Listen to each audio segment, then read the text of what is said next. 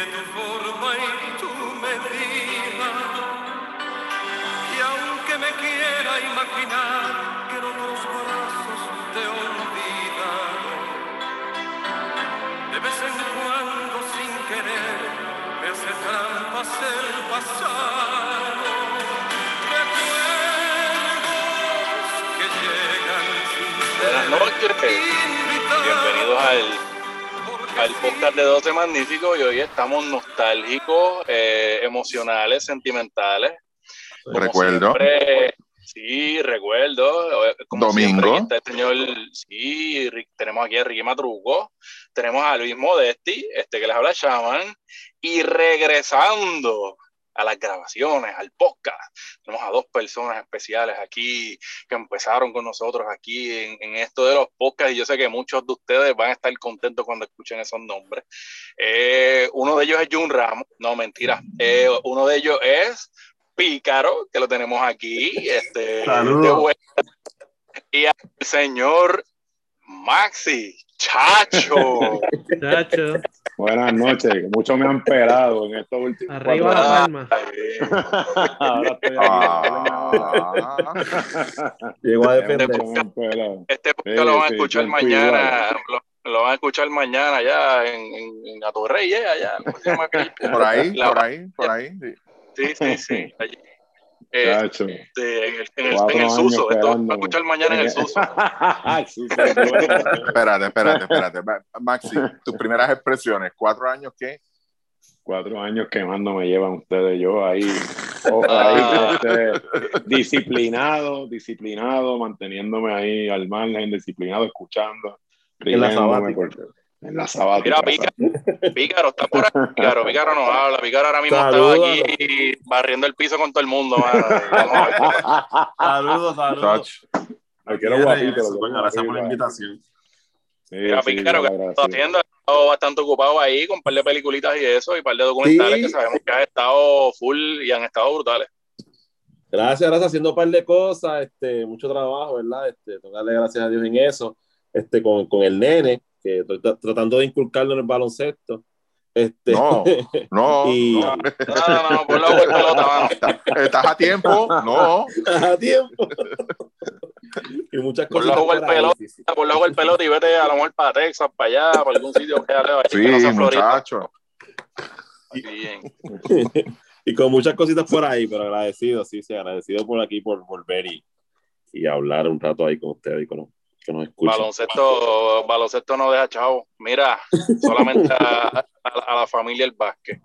Mira, hablando de, de la familia El Vázquez, fíjate, este, este podcast iba a ser eh, la previa para el repechaje, pero tenemos una ñapita aquí para empezar, porque pues estamos todos aquí. eh, si estábamos tristes la semana pasada, esta semana ha sido peor, con, con más embustes por ahí. Eh, pregunta que le hago a Maxi. ¿Cuál es el cariño que hay en el albergue olímpico? Mira, el, el albergue, para que tengan una idea, cuando, por ejemplo, cuando ustedes ven en las noticias que, que el Comité Olímpico recibió, este, que llegaron, recibió 4 millones de dólares, un ejemplo, pues quiere decir que el gobierno recibió 6, y de esos 6, 4 van al, alber al COPUR y 2 van para el albergue. O sea que el, co- el albergue recibe un pareo casi, ¿verdad? Eh, a mitad de lo que, ¿verdad? La mitad del dinero que recibe el Comité Olímpico va, va también al, al albergue. O sea que el albergue es eh, subvencionado por la misma, la misma, eh, va a fondo de la funding que, que, que va hacia el Comité Olímpico. O sea que recibe dinero del Estado también. ¿verdad? O sea, que depende del Dejando- gobierno. El albergue olímpico, Eso- básicamente, pues es lo corre el gobierno. Ok. Es, el gobierno lo subvenciona, eso es así, recibe una asignación, este, volvemos, si el albergue, si el COPUR recibió 8, pues el albergue recibe 4, si el COPUR recibe 4, pues quiere decir que el gobierno recibió 6, no que el, no que el COPUR sacó 2 y le dio al albergue, sino que además a los 4 el COPUR, 2 fueron al albergue.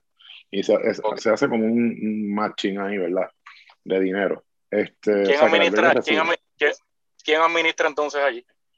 No, pues eso, eh, cuando nosotros entramos al, al gobierno, estaba el señor Guerra, el hijo de Eugenio Guerra, este, era la persona que estaba a cargo, pero eso hace como año y pico, dos años, un poquito antes de la pandemia, pasó de manos, te digo ahora quién lo tiene, este, y, y ya pues la, la, las personas que estaban en el, en, anteriormente al albergue pues ya no, ya no están. Este, el albergue, ¿qué te puedo decir? Eh, es un sitio que no, no, está en las mejores condiciones.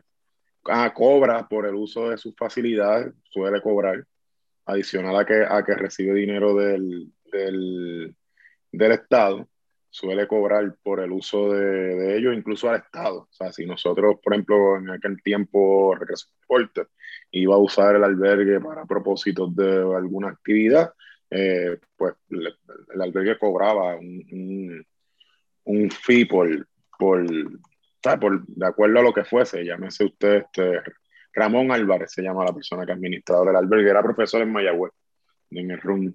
Okay. Este, es buena persona, muy buena, digo, ¿verdad? Desde mi experiencia. Incluso, incluso cobran por las facilidades de, de, de quedarse allí, los, los madres. Sí, sí, sí, ellos cobran, ellos cobran, ¿no? Vuelvo y te repito, no sé qué acuerdo tengan con la federación ahí, ¿verdad? tiro la raya porque desconozco, o que eso pues allá entre ellos, pero el, el, albergue no es gratis, no suele ser gratis, o sea, ellos tienen su, su, ¿verdad? su interés apremiante también en recibir dinero, además del que reciben de, de, del Estado, que es una inyección millonaria. El albergue no es utilizado a un gran escala, tú sabes que las cosas cuando no se usan, pues deterioran, por lo menos las visitas que di al albergue, la última fue en marzo, de este año. Antes de eso había ido varias veces pues, por propósitos de, de inspecciones de daño por el huracán, etcétera. Eh, claro. Pues y el albergue, pues, quien lo usa básicamente en la escuela que está allí, ese DAO. El albergue vive por ese DAO, por educación, por, el, por la escuela que está allí, que es donde estuvo el nene de Raúl, nuestro pana, de nuestro compadre Raúl Alzaga. Este, pues la escuela le da, le da uso y es lo que tú ves allí en el diario Vivir. Por aparte de eso, es bien mínimo el, el uso de los atletas a, a esa facilidad y es una facilidad que está bien deteriorada, ¿sabes? en la realidad. Dos preguntas rapidito. ¿Qué atletas usan el albergue olímpico? Atletas olímpicos, no los del EC, porque el SDA obviamente lo usa. Y segunda pregunta, mientras tú estuviste en el DRD, ¿se te presentó un plan de revi revitalización de las facilidades? Porque ellos tienen ciertas áreas donde generaban dinero que están en desuso. O sea, ha habido un plan de revitalización de, de, de, de, estas facilidades. Necesito cama, necesito un tabloncillo, necesito una pista, necesito alumbrado nuevo. No, no, no. ¿Se te presentó lo eso? Único, no, nunca. Lo único que yo vi en algún momento, en una visita que de las visitas que dimos allá, del anterior eh, administrador que te hablé, era una, una ampliación al área de las piscinas y de los juegos de niños que hay allí, que les genera ingresos a ellos también, que es el parque está acuático que está de lo más chévere y genera, le genera ingresos a ellos durante la época del verano. Y ellos crearon allí un área que es como de, de, de escalar y algo así, pues eso, eso fue durante este tiempo. Ajá, pues eso fue como 2019, por ahí, eso fue durante este tiempo y la esa propuesta la vimos. Eh, y cuando entró Ramón Luis, pues básicamente lo que recuerdo es que ellos tenían más o menos la misma inquietud del comité, que era con el lenguaje de la, de la resolución. Sabes que la resolución este que le asigna dinero dice que era hasta X cantidad, y ellos también entendían que como la, la Junta de Control Fiscal había asignado menos cantidad en algún momento, pues que el gobierno les debía un dinero, y ellos fueron, la, la, reunión que recuerdo fue como a cobrar, chavo, y de atletas olímpicos que usen, en, la, en las veces que estuve por allí, que te pudiera decir, mira, consistentemente y anima el mercado de tiro, los atletas de tiro, este, Yarimal y otro muchacho muy bueno que también compitió en los Panamericanos en Lima, se me pasa el nombre ahora, él también va allí, este, son los más frecuentes, atletas de combate, quizá en, en algún momento que los vayan a, a ¿verdad? cuartelar o hacer alguna actividad particular, y que allí está, está el doctor, o estaba el doctor Ami, que es lo que trabaja en dopaje, ¿verdad? Este, trabajaba en dopaje, ya él no está y el Joselo, que tú lo conoces, el árbitro, que también trabaja allí, en, en la, que tienen como una clínica que trabaja sí. cuando hay lecciones y cosas con los atletas que se lastiman. Este, Ah, eso, eso mismo, eso mismo iba a preguntar, que yo sé que pues hay varios atletas que a veces no necesariamente van a ir allí a, a practicar el deporte, pero van a tratarse algún tipo de lesión o tratarse algún tipo de, de, de, de- asunto que necesite atención este de, de terapista o algo así. Sí, exacto. Allí está, ahí en el, en el albergue ellos tienen, ¿verdad? Un- una área que, pues, es para eso, para tratar las- las lesiones de los atletas de alto rendimiento, en este caso. Va de todo allí, allí van atletas juveniles, ellos tienen data incluso de, de- que una vez nosotros lo usamos para lo del reglamento, de los atletas, de las atletas que se operan, que jóvenes que van con problemas de, de En tu, eh, en tu opinión, eh, ¿a, qué va enfocado más el albergue olímpico? ¿Quizás a- a- al asunto de los niños o quizás a, tratar de, de bregar con ya eh, atletas juveniles que necesitan un poquito más de, de facilidades más adelantadas? ¿Cuál de las dos? Mano, yo, decir. yo, yo creo que el albergue olímpico no tiene como un enfoque completo de para dónde va, de, de, de qué, de, de qué uso tiene esa facilidad. Es como que regado, es como que, pues, hay una, allí está la piscina, pues qué sé yo, el- la escuela, el CEDAW. Este, y, y obviamente, y obviamente, y quiero aclarar aquí, estamos hablando de esto porque pues el equipo que estaba practicando, el equipo de sub-19, eh, que SATSE se llama. mundial, donde trabaja José lo se llama SATSE, que es el Centro de Salud Deportiva de allí, que es lo que está en el. Sí. Es que estamos hablando de esto porque pues, o sea, el equipo de sub-19, pues donde, eh, los donde realmente pues lo, hacen la convocatoria y los llevan es a, al albergue olímpico y ya estamos hablando de no solo los jugadores atletas locales que a lo mejor ya están acostumbrados a, a- a ese tipo de cosas como, pues, como a mitad, como pues a lo loco, y estás también convocando jugadores que están acostumbrados a un alto rendimiento con sus universidades a nivel colegial que tienen unas faci- facilidades Sí, Este, increíble, claro. por encima. No, compara, no y no las compara. veces que yo fui al albergue, las veces que yo fui al albergue, yo nunca vi tráfico allí de atletas, que yo te dijera, mano, esto está lleno aquí. No, nunca, eso no, eso no es real. El que diga eso no, no, eso no es real. O sea, allí van atletas a cosas específicas, a hacerse alguna prueba física, a chequearse en saxe, este, a dopaje cuando el doctor a mí, este, eh, a cosas específicas que alguna federación quiera hacer alguna convocatoria, pero volvemos, el albergue está, primero que está lejos, eh, segundo no tiene nada cerca, no es, no es un lugar céntrico, no, este, No hay una lo- economía que genere no, negocios alrededor. No, no, no, no hay forma. Si tú vas a hacer algo allí, tú tienes que tener una logística para tener gente allí por muchos días y tienes que tener, ¿verdad? Y allí lo que hay, pues, un, eh, de comedores escolares, a mi mejor recuerdo. Este, un que- parque de niños, de, un parque acuático de niños, lo que hay allí también. Sí, allí, allí lo único, lo único que tiene tráfico es el parque acuático. ¿Sabes? Para ser honesto, cualquier otra cosa que te puedan decir romántica, borinques bella, como no se lo bufiaron aquí. La- el techo, yo, el techo, el techo de la cancha de otros 20 baloncesto todavía gotea y la cancha de baloncesto Sí. es de goma. Sí, porque es, bien abajo. importante que todavía, eh, como el, el- gran parte del país, esas reclamaciones todavía están en proceso, así que eh, eh, o sea, todavía el albergue está lastimado por, por, el, por el huracán en algunas áreas. Eh, y volvemos, o sea, no es un lugar como que, o sea, es, es- es complicado. Y, y, y vuelvo y te repito, es un reto, porque a mí me gusta ser justo, no quiero, ¿verdad?, eh, disparar de la baqueta en Puerto Rico hoy y después de María ni hablar, conseguir facilidades es bien difícil y por eso el nivel, el nivel de capacidad que tiene que tener la gente que, que tú pongas a trabajar en esto tiene que ser alto porque conseguir facilidades es bien, bien difícil, tabloncillo es bien difícil. Antes de María, tu Abaja, por ejemplo, mi pueblo, todos los barrios tenían tabloncillo. O sea, todas las comunidades. Tú podías jugar en tabloncillo en cualquier lado. Ya no, ya todas esas canchas se fueron con María. Este, y, y cuando tú miras a ver eh, canchas de alto rendimiento que tú puedas jugar en tableros, en Puerto Rico están contadas, regularmente siempre están ocupadas para esta fecha. Eh, si no hay una graduación, hay un baile muñeca, hay una actividad, están vacunando, están. Porque la- en Puerto Rico las canchas son todo. Y entonces, Sí, pues, Sí. este, tú tienes que, que tener una logística. Quizás lo más fácil, pues, eh, puede sonar el albergue, pero de verdad que no es un lugar, desde mi perspectiva, y lo visité y el de Redín ya estaba a fondo y yo iba allá y fuimos allá y, y nos reunimos mu- sin fin de ocasiones. O sea, no es un lugar como que para tú usar una carta de presentación para, para nada de eso. Ok, eh, Modesti, dicho esto, tú que eras la persona ahí que tenía el contacto estrella con, con lo que estaba pasando en, en el sub-19, Ajá. eh, ¿qué pasó? ¿Gonzaga pidió a, a Strotter o Strotter se quiso ir? ¿Qué, qué, qué, qué fue lo que pasó ahí? Hay, una combinación de eso. Eh. Obviamente, pues hubo una difusión de imágenes y de videos, las cuales vieron eh, varias universidades, porque hay muchachos de otras universidades también y de otros high school. Hubo, eso causó un revuelo, eh, llamadas. ¿Y quién subió esos videos? ¿Quién subió esos videos? Ah, bueno, el, el, el social media estrella de la federación. Este, Ah, Felipe, Felipe es que se llama el muchacho Felipe. yo ni sé. Sí, sí, Este- Fauli, vale, era el que estaba ahí. ¿Y por qué ese muchacho estaba quedando con los, los jugadores? De verdad que no sé. De verdad que no sé. Y yo, yo creo que aquí, mira, ni, ni el muchacho, el muchacho no está empezando. Él no sabe, él, él no sabía lo que estaba haciendo.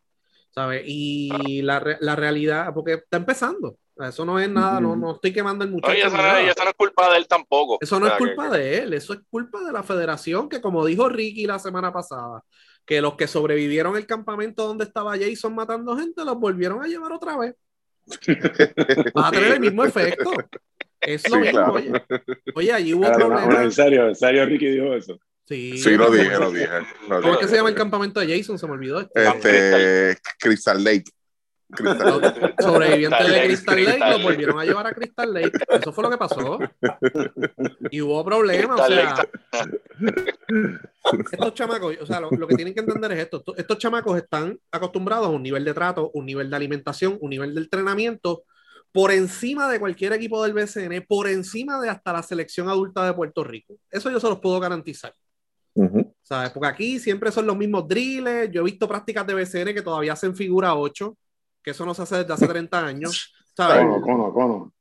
Sí, los conito. conos. Los famosos Yo te- conos. yo- mira, yo tengo unos panas argentinos que cada que Picaro conoce, cada vez que ven las fotos de Puerto Rico con los conos, nos pegan a bullear, pero no tienen, usted no tiene Sí, idea. todavía están con los conos, que si esto, que si lo otro. Entonces, lo, lo más, lo más avanzado que tenemos es Robocop, el, lo que ponen debajo del aro y te pasa la bola y la, la malla esa que tienen ahí, la, la, la máquina esa que te pasa el balón y tú anotas y la bola automáticamente vuelve. Sí. Eh, No saben usar- el- saben- no, no saben usar la máquina de Firehouse de la Coca-Cola, van a saber usar esa mierda. Por eso. Entonces, pues, eh, o sea, tienen un nivel de entrenamiento y un nivel de alimentación y todo eso. Entonces, poniendo videos que si pastelón de papa, que si arroz con albóndiga, que si javioli, que si frappé, que si- claro que te van a llamar. Trotterse, o sea, hubo una situación en la cual hubo casi una huelga de brazos caídos, los chamacos no querían entrenar. Eh, Strotter se va, Wheeler por poco se nos va. Wheeler por poco se nos va. ¿sabes? Y hubo instancias en las cuales tuvieron que ir a comprar comida afuera porque el comedor de- del albergue olímpico cierra después de cierta hora. Y esos Ah. muchachos son de alto rendimiento y comen bastante. O sea, eh, que tienen que tener una... Y yo le envié cariño, ayer... Ese es el cariño que dice Jun. Exacto, yo le envié ayer el, un video a Max de que de un jugador de fútbol de NCAA que cada comida era sobre 10.000 calorías, ¿sabes? Y las baja eh, con el Sí, bueno, entrenamiento y todas quema, esas las cosas, cada quema. cual es diferente, pero, pero no, es algo no. así, tú sabes. Y, No, a ti te da hambre a las 9 de la noche en el albergue, te chupa la bruja bien brutal. por eso allí no hay nada. O sea, allí no, o sea, si te da hambre a las 9 de la noche en el albergue, ¿qué vas a hacer? O sea, el sitio más cercano de comida te queda 20 minutos, el más cercano. Oral. y es un, exacto, y es un Burger King o un church que está en la salida de la base. No hay más nada. No hay más nada. Y los chamacos no, son de allí, así que no conocen. Y, y entonces es. Ajá. ajá. Y pues, para terminar, la razón por la cual se va a Strotter es por la situación del albergue olímpico. Él no quería estar allí. Hubo varios incidentes. Eh, También allí eso tenían ese campamento como si fuera un régimen militar. Tenían que acostarse a cierta hora, levantarse a cierta hora, les gritaban, bla, bla. eh, que- que eso yo le he hablado con Max también. Esta generación, tú sabes, ok, eh, puede tener un cierto nivel de disciplina, pero esto no es el 1980 tampoco. Eh, y estos chamacos están acostumbrados a, ciertas a ciertas cosas, no se adaptaron y Strotter o hizo la llamada o Gonzaga hizo la llamada o las dos y le dijeron tráeme el chamaco para atrás y lo que me molesta es que mienten porque dicen no, es que él tenía que resolver unas cosas en Gonzaga pero ven acá él no los hubiese resuelto antes de venir sea, cuando él vino para Puerto Rico, él resolvió todo lo que tenía que resolver. Él venía para acá y de aquí salía para el No, pero, pero para, para, para una cosa. Ahí voy a defender a Jun. Si a mí me, no me hacen la pregunta, yo no contesto nada. Yo digo lo que, lo que yo quiero decir, porque yo protejo mis relaciones públicas. Claro, el pero que- para mí o sea- lo tiene el periodista que no, que, que, que no le hace la pregunta. Me- Y, y yo me quedé bobo porque yo leí el reportaje, adiós, pero no me preguntaron nada. Sí, le dijeron, ah, ¿qué pasó? Ah, que él tenía que Sí, resolver unas tú vas, cosas. tú vas a proteger, Siempre- tú vas a proteger siempre hay una. Siempre buscan una versión nada más y olvídate, y ahí se quedó todito. Y ya, y ya, tú vas a proteger tu imagen, acuérdense, yo, o sea, tú, recuerda, tú vas a proteger tu imagen, yo no, tú vas así, mira, el tipo se fue y vas a tratar de mantener, ¿verdad? La cosa lo más cool, a ver si algún día lo puedes tener de vuelta. Pero si el periodista Sí. no te pregunta, Sí. yo creo que aquí el Pero- problema es que los periodistas están todo el día en Twitter leyendo todo y después no preguntan nada. Sí, eh, básicamente Ajá, lo que mismo. están es dando, dando culo en una silla.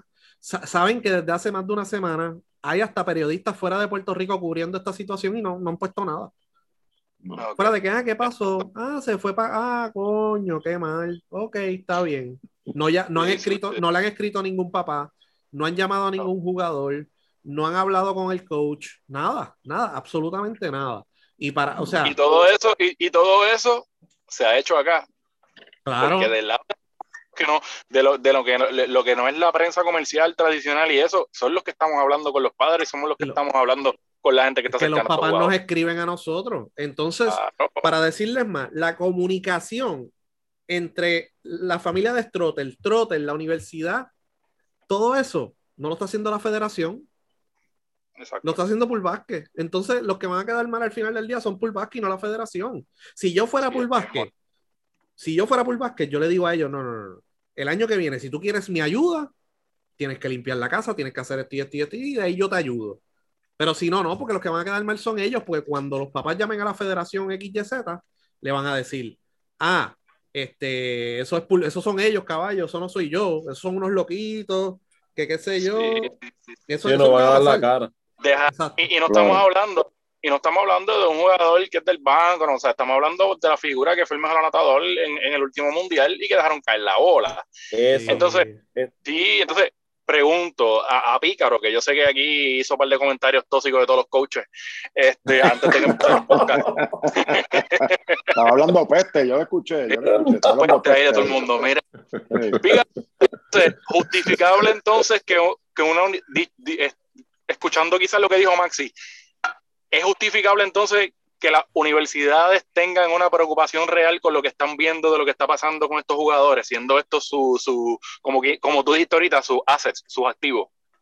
Exacto. Mira, yo eh, lo que te, sí puedo decir, ¿verdad? Porque esto, de esto conozco. o sea, estos, estos universidades gastan, o sea, ellos, ellos tienen todo un negocio y por eso se está dilucidando en Estados Unidos si los jugadores cobran o no. Eso es un tema que, que me imagino ustedes lo conocen, ¿no? De por, si los jugadores colegiales cobran o no, porque estas universidades generan millones de dólares a través de estos jugadores. Entonces, tú tienes un jugador como, como Pinzón, que está en St. John's, tienes a Ramses, que no está, pero está en Illinois, tienes a um, Corderito, que está en Gonzaga, son todos programas top, programas high major, que están entre los que más generan dinero en Estados Unidos. Entonces, ¿qué pasa? Estos jugadores son jugadores que ellos los reclutan para tenerlos como caras de sus universidades. Entonces, esas caras representan dinero para esa universidad. Entonces, no es difícil de entender. Ellos te están uh -huh. prestando a ti un asset millonario. Tú no puedes tratarlos como si fuera un jugador normal o como si fuera un, una persona normal. Estos son atletas de alto rendimiento, como dice Maxi, que les van a generar millones de dólares a sus universidades. Tú tienes que cuidarlos de tal no forma. Militar, o sea, que no es un campamento militar. No es un campamento. No, eso no es solo cariño, tienes que tratarlos como alto rendimiento. No son chamaquitos que tú le estás dando por primera vez. Ay, mira, estamos acuartelados aquí, qué chévere, vamos a jugar un mundial. Estos chamacos están viajando en aviones, a veces hasta privados, en sus universidades. Sí. Son chamacos que están en un nivel alto. Tú tienes que estar a ese nivel si tú quieres que estos chamacos jueguen contigo. Y no son solamente New Yorkers, porque rápido empiezas con los New Yorkers. También son los nativos. Tú sabes. Y pregúntale sí, a no, porque lo- la, sí. la mayoría de los nativos están en high school de Estados Unidos o en alguna universidad de. Estados Unidos. ¿Sabes? Que Preguntarle ahora, pre- preguntarle a los que se van para Illinois, todo ese nivel que ellos están jugando, ese March Madness, esas canchas de 50 mil personas viéndolo jugar, chicos. Sí, para pero, dijo algo, Curbelo habló algo en la garata de, de ese tema. De, de- sí, de cómo era el tratamiento y, la, y, la, y los Ujú. entrenamientos, que eran bien diferentes a Puerto Rico. Pero para, Claro. para que la gente entienda lo más sencillo posible y para cerrar el tema, no sé si Ricky quiere añadir algo o quiere. Pero este. Tro- Strotter, vi- como operan las universidades, es imposible que manden un jugador a Puerto Rico y lo llamen, por lo que están dando a entender esta gente, y diga, caballo, tienes que resolver unas cositas aquí. No, ellos le dijeron, vas a ir a Puerto Rico, tienes que resolver estas cosas antes, tienes estos cursos y estas cosas, ve a Puerto Rico de tal fecha a tal fecha, vas a Letonia de tal fecha a tal fecha del Mundial y regresas para acá el otro día. Pero ya eso estaba planificado con tiempo.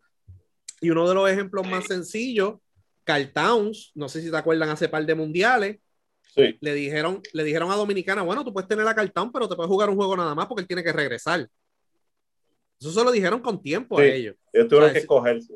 Exacto, o, o usas a Cartown uno o dos juegos, o no lo usas, pero no te lo puedo dar más de- después de la primera ronda, él no puede jugar. O sea, ellos ya tienen el verano y sus cursos y sus cosas planificadas con tiempo.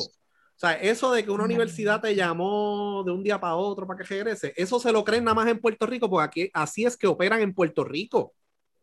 Sí. Así es que operan aquí las universidades, todas las instituciones operan así, que de momento te llaman, mira, tienes que venir porque se te quedó un curso, yo no sé qué carajo, tienes que virar. O sea, eso no pasa en la NCAA, si te dan permiso, a Strotter le dieron permiso desde el día uno que vino aquí hasta que se acabara el mundial, un día después vas a regresar a Washington. Eso es todo. Ver, eh, lo que hay entre medio, eso de que Curvelo tiene que coger un curso de verano, no, eso es embuste. Lo está cogiendo, pero lo puede coger online. No quieren estar aquí. Ramses no quiere estar aquí. Entonces no hacen nada para corregir la situación. Llevan con los mismos problemas desde hace tiempo ya y no los quieren corregir, quieren quedarse igual. O sea, la realidad es que al final del día, esos chamacos les dieron permiso a muchos de ellos. En muchos de esos casos, el permiso no fue gracias a la federación, fue a permiso gracias a terceros y padres que ayudaron en eso. Y entonces le dijeron en booster lo más seguro, porque todos dijeron que sí, porque yo estoy casi seguro que si a Strotter le hubiesen dicho no, vamos para el Belga Olímpico, él se hubiese quedado por allá, él nunca hubiese venido. Cuando llegaron aquí, le dijeron, ah, vamos para el Belga dos días o tres días, le metieron un embuste, vino para acá y ya tú sabes lo que pasó. O sea, eso fue lo que pasó, punto y se acabó. Tan es así que se tuvieron que ir del albergue antes de tiempo. Muchos de ellos están en casa de sus papás y ahora están tratando a ver dónde los acuartelan antes de irse para Letonia, si es que los llegan a acuartelar. Sí. Así que sí, no a este nivel. A, a este, a este nivel ya de ellos en, con, con esos 19 años, 17, 19 años, que más o menos lo, lo, lo, lo, que están ellos, el trato que ellos merecen es igual al del mismo equipo nacional adulto. Yo No, le pregunto a mejor, Ricky, mejor, mejor, Y- y mejor, yo- lo siento. Es y, mejor. y le pregunto a Ricky, o sea, ¿tú crees que, o sea, tú crees que realmente si hubiese tanto cariño como dice Humberto, ellos mandaban también entonces al equipo nacional adulto también al, al, al albergue olímpico?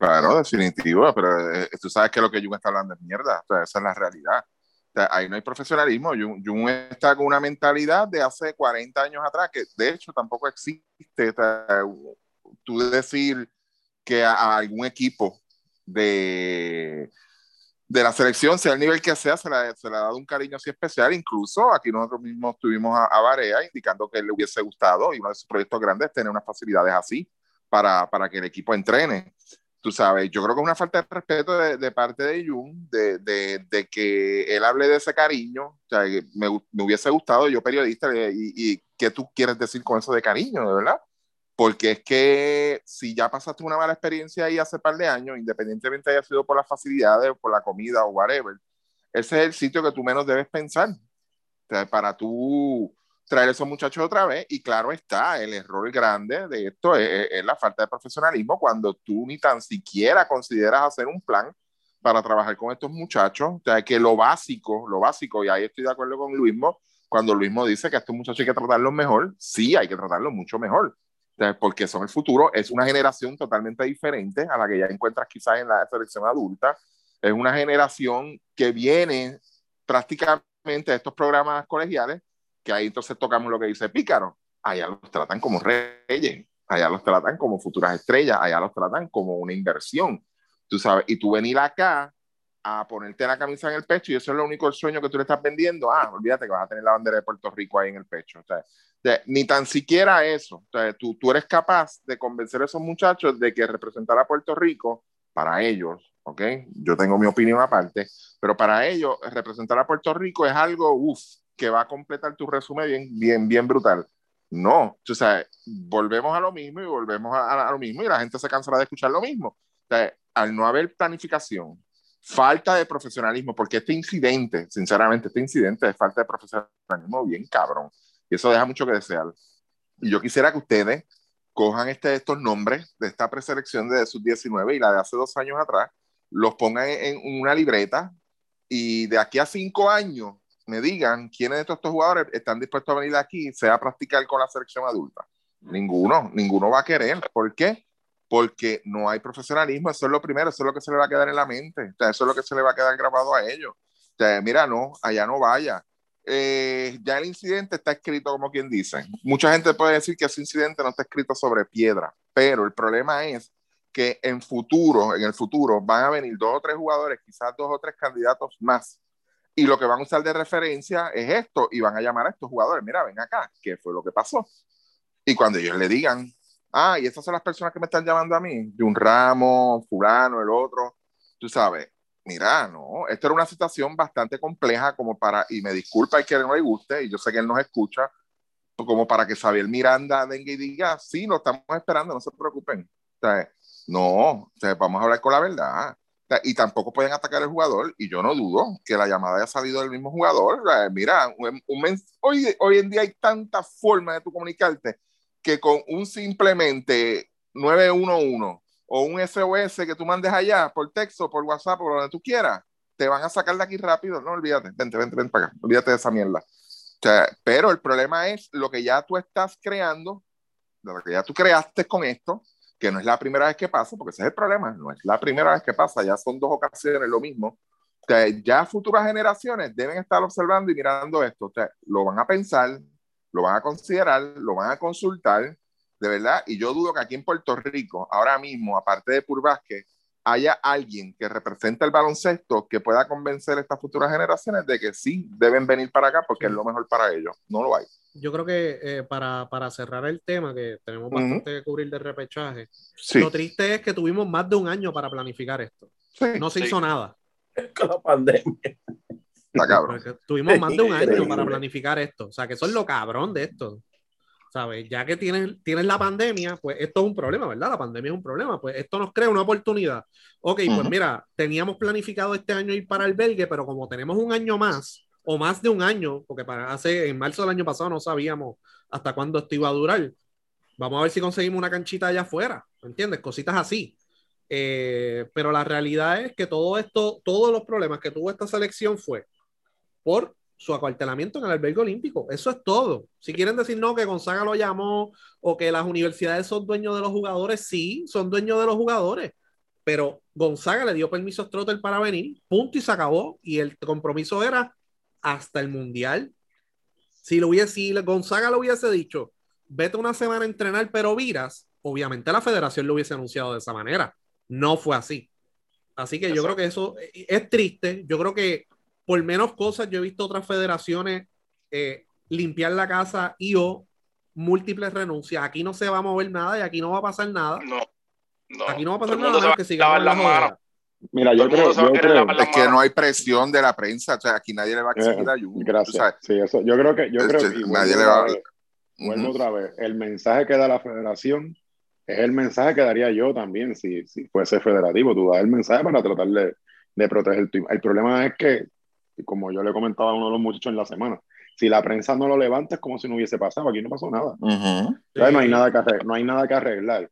Yo, yo pienso este, que, que Ricky decía, ¿verdad? Hoy en día se requieren unas destrezas casi quirúrgicas para bregar con muchachos, para, para trabajar en equipo, casi quirúrgicas, hermano. ¿sabes? Eh, estamos en la generación de cristal, como dicen por ahí, bien, es bien difícil todo todo es bien metódico, todo es bien de data, todo es bien de 20 cosas, tienes que tener tantos cuidados. A, a la misma vez tienes que tener unas destrezas de logística, mano, tienes que tener conexiones, puede sonar, ¿verdad? Eh, hasta complicado para alguna gente. No, porque si las palas, que si esto, pero hermano, hoy en día tú tienes que estar conectado, tú tienes que tener este, gente a quien tú puedas levantar el teléfono y decir, mira, necesito esto aquí. ¿Me entiendes? Y todo no puede ser el presidente. Aquí en Puerto Rico hay una realidad.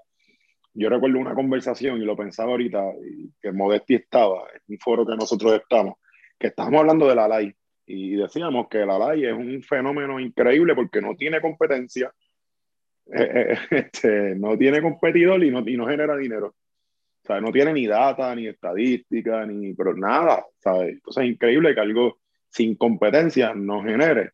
Y, una persona, ¿verdad?, que, que, es del mundo del deporte, que, que, está en el foro, nos decía, no, pero es que la preside es buena gente.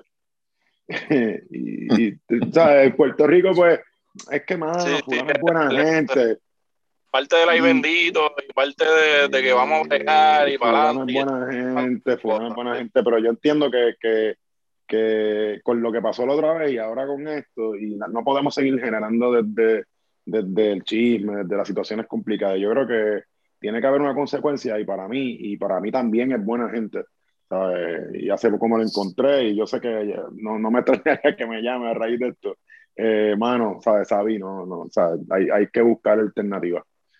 Y, y, tener gente que pueda levantar el teléfono y comunicarse con Gonzaga de tú a tú y comunicarse con Illinois de tú a tú y a la misma vez tener los contactos de conseguir un, como decían ustedes, un colegio aquí, una cancha allá, una, ¿verdad? Y, poder tener algún tipo de, de hacer una propuesta. Eh, aquí hay gente que, que yo recuerdo hay, hay, una federación también que se queja mucho de que no tiene dinero, la de béisbol, pero una vez estuvieron en la mesa y cuando nosotros miramos no tenían a nadie que supiera hacer una propuesta pues entonces, pues obviamente no va a tener dinero. ¿Me sigue? Este, y, claro. y, y, tenemos que ayudarlo con eso. Entonces, pero, pero los que están son buena gente. Y ustedes los ven, por ejemplo, en la, en la, en la en Twitter, le están todo el tiempo la prensa echándole flores a la prensa de, de béisbol, que si el amuleto, qué buena gente es, el Titito o algo así se llama el muchacho. Pero, pero pues, pero no se van a hacer una propuesta.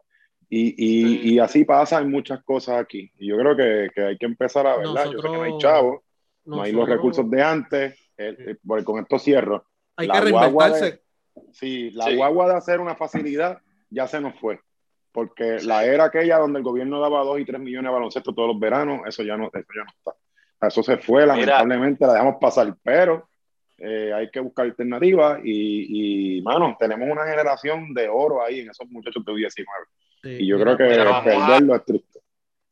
Vamos entonces a, a, lo que es el repechaje, al análisis del repechaje. Ajá, chama, mira, este, pa, rapidito.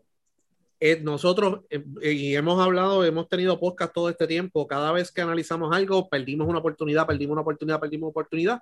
Nuevamente, con esta cepa que viene subiendo, que es casi elite, no es que todos se vayan a dar, pero por ejemplo, Pinzón es un point guard de 6'5, cosas así y la volvemos a cagar y no pasa nada. Y ya llevamos cinco años con ellos. No es que Jun es nuevo.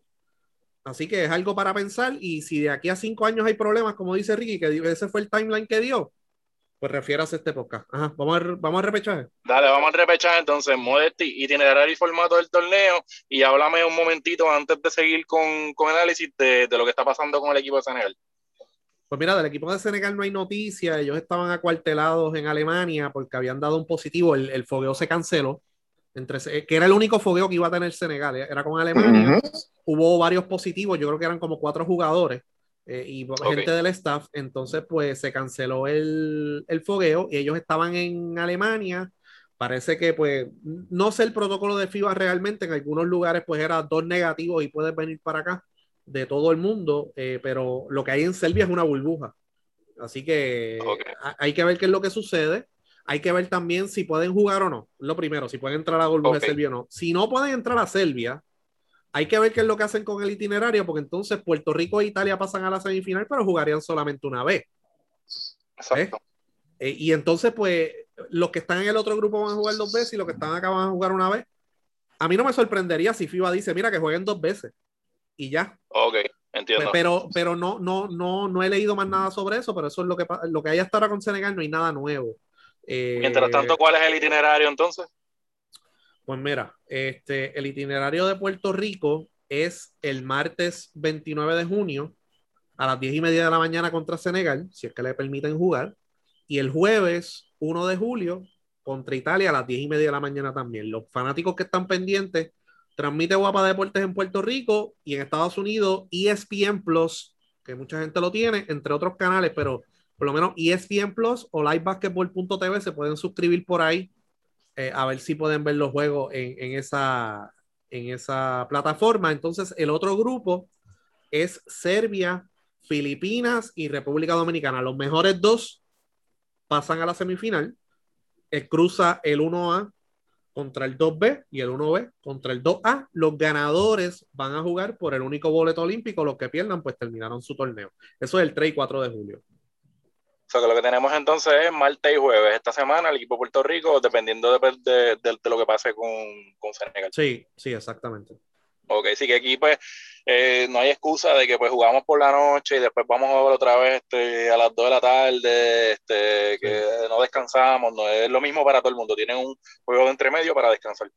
Sí, sí, eh, y entonces es 29, por, por, en el caso de Puerto Rico, 29 de junio, 1 de julio, 3 de julio si clasifican a la semifinal y 4 de julio si, juegan, si clasifican a la final por el, por el único boleto olímpico. Eh, Ricky, este, ese juego contra Senegal, por lo que ha pasado en los últimos años con el equipo de Puerto Rico y, y, como que ese, ese struggle que hemos tenido con, equipos de África, ¿cómo tú lo ves? ¿Accesible? ¿Complicado? Si es que ellos juegan.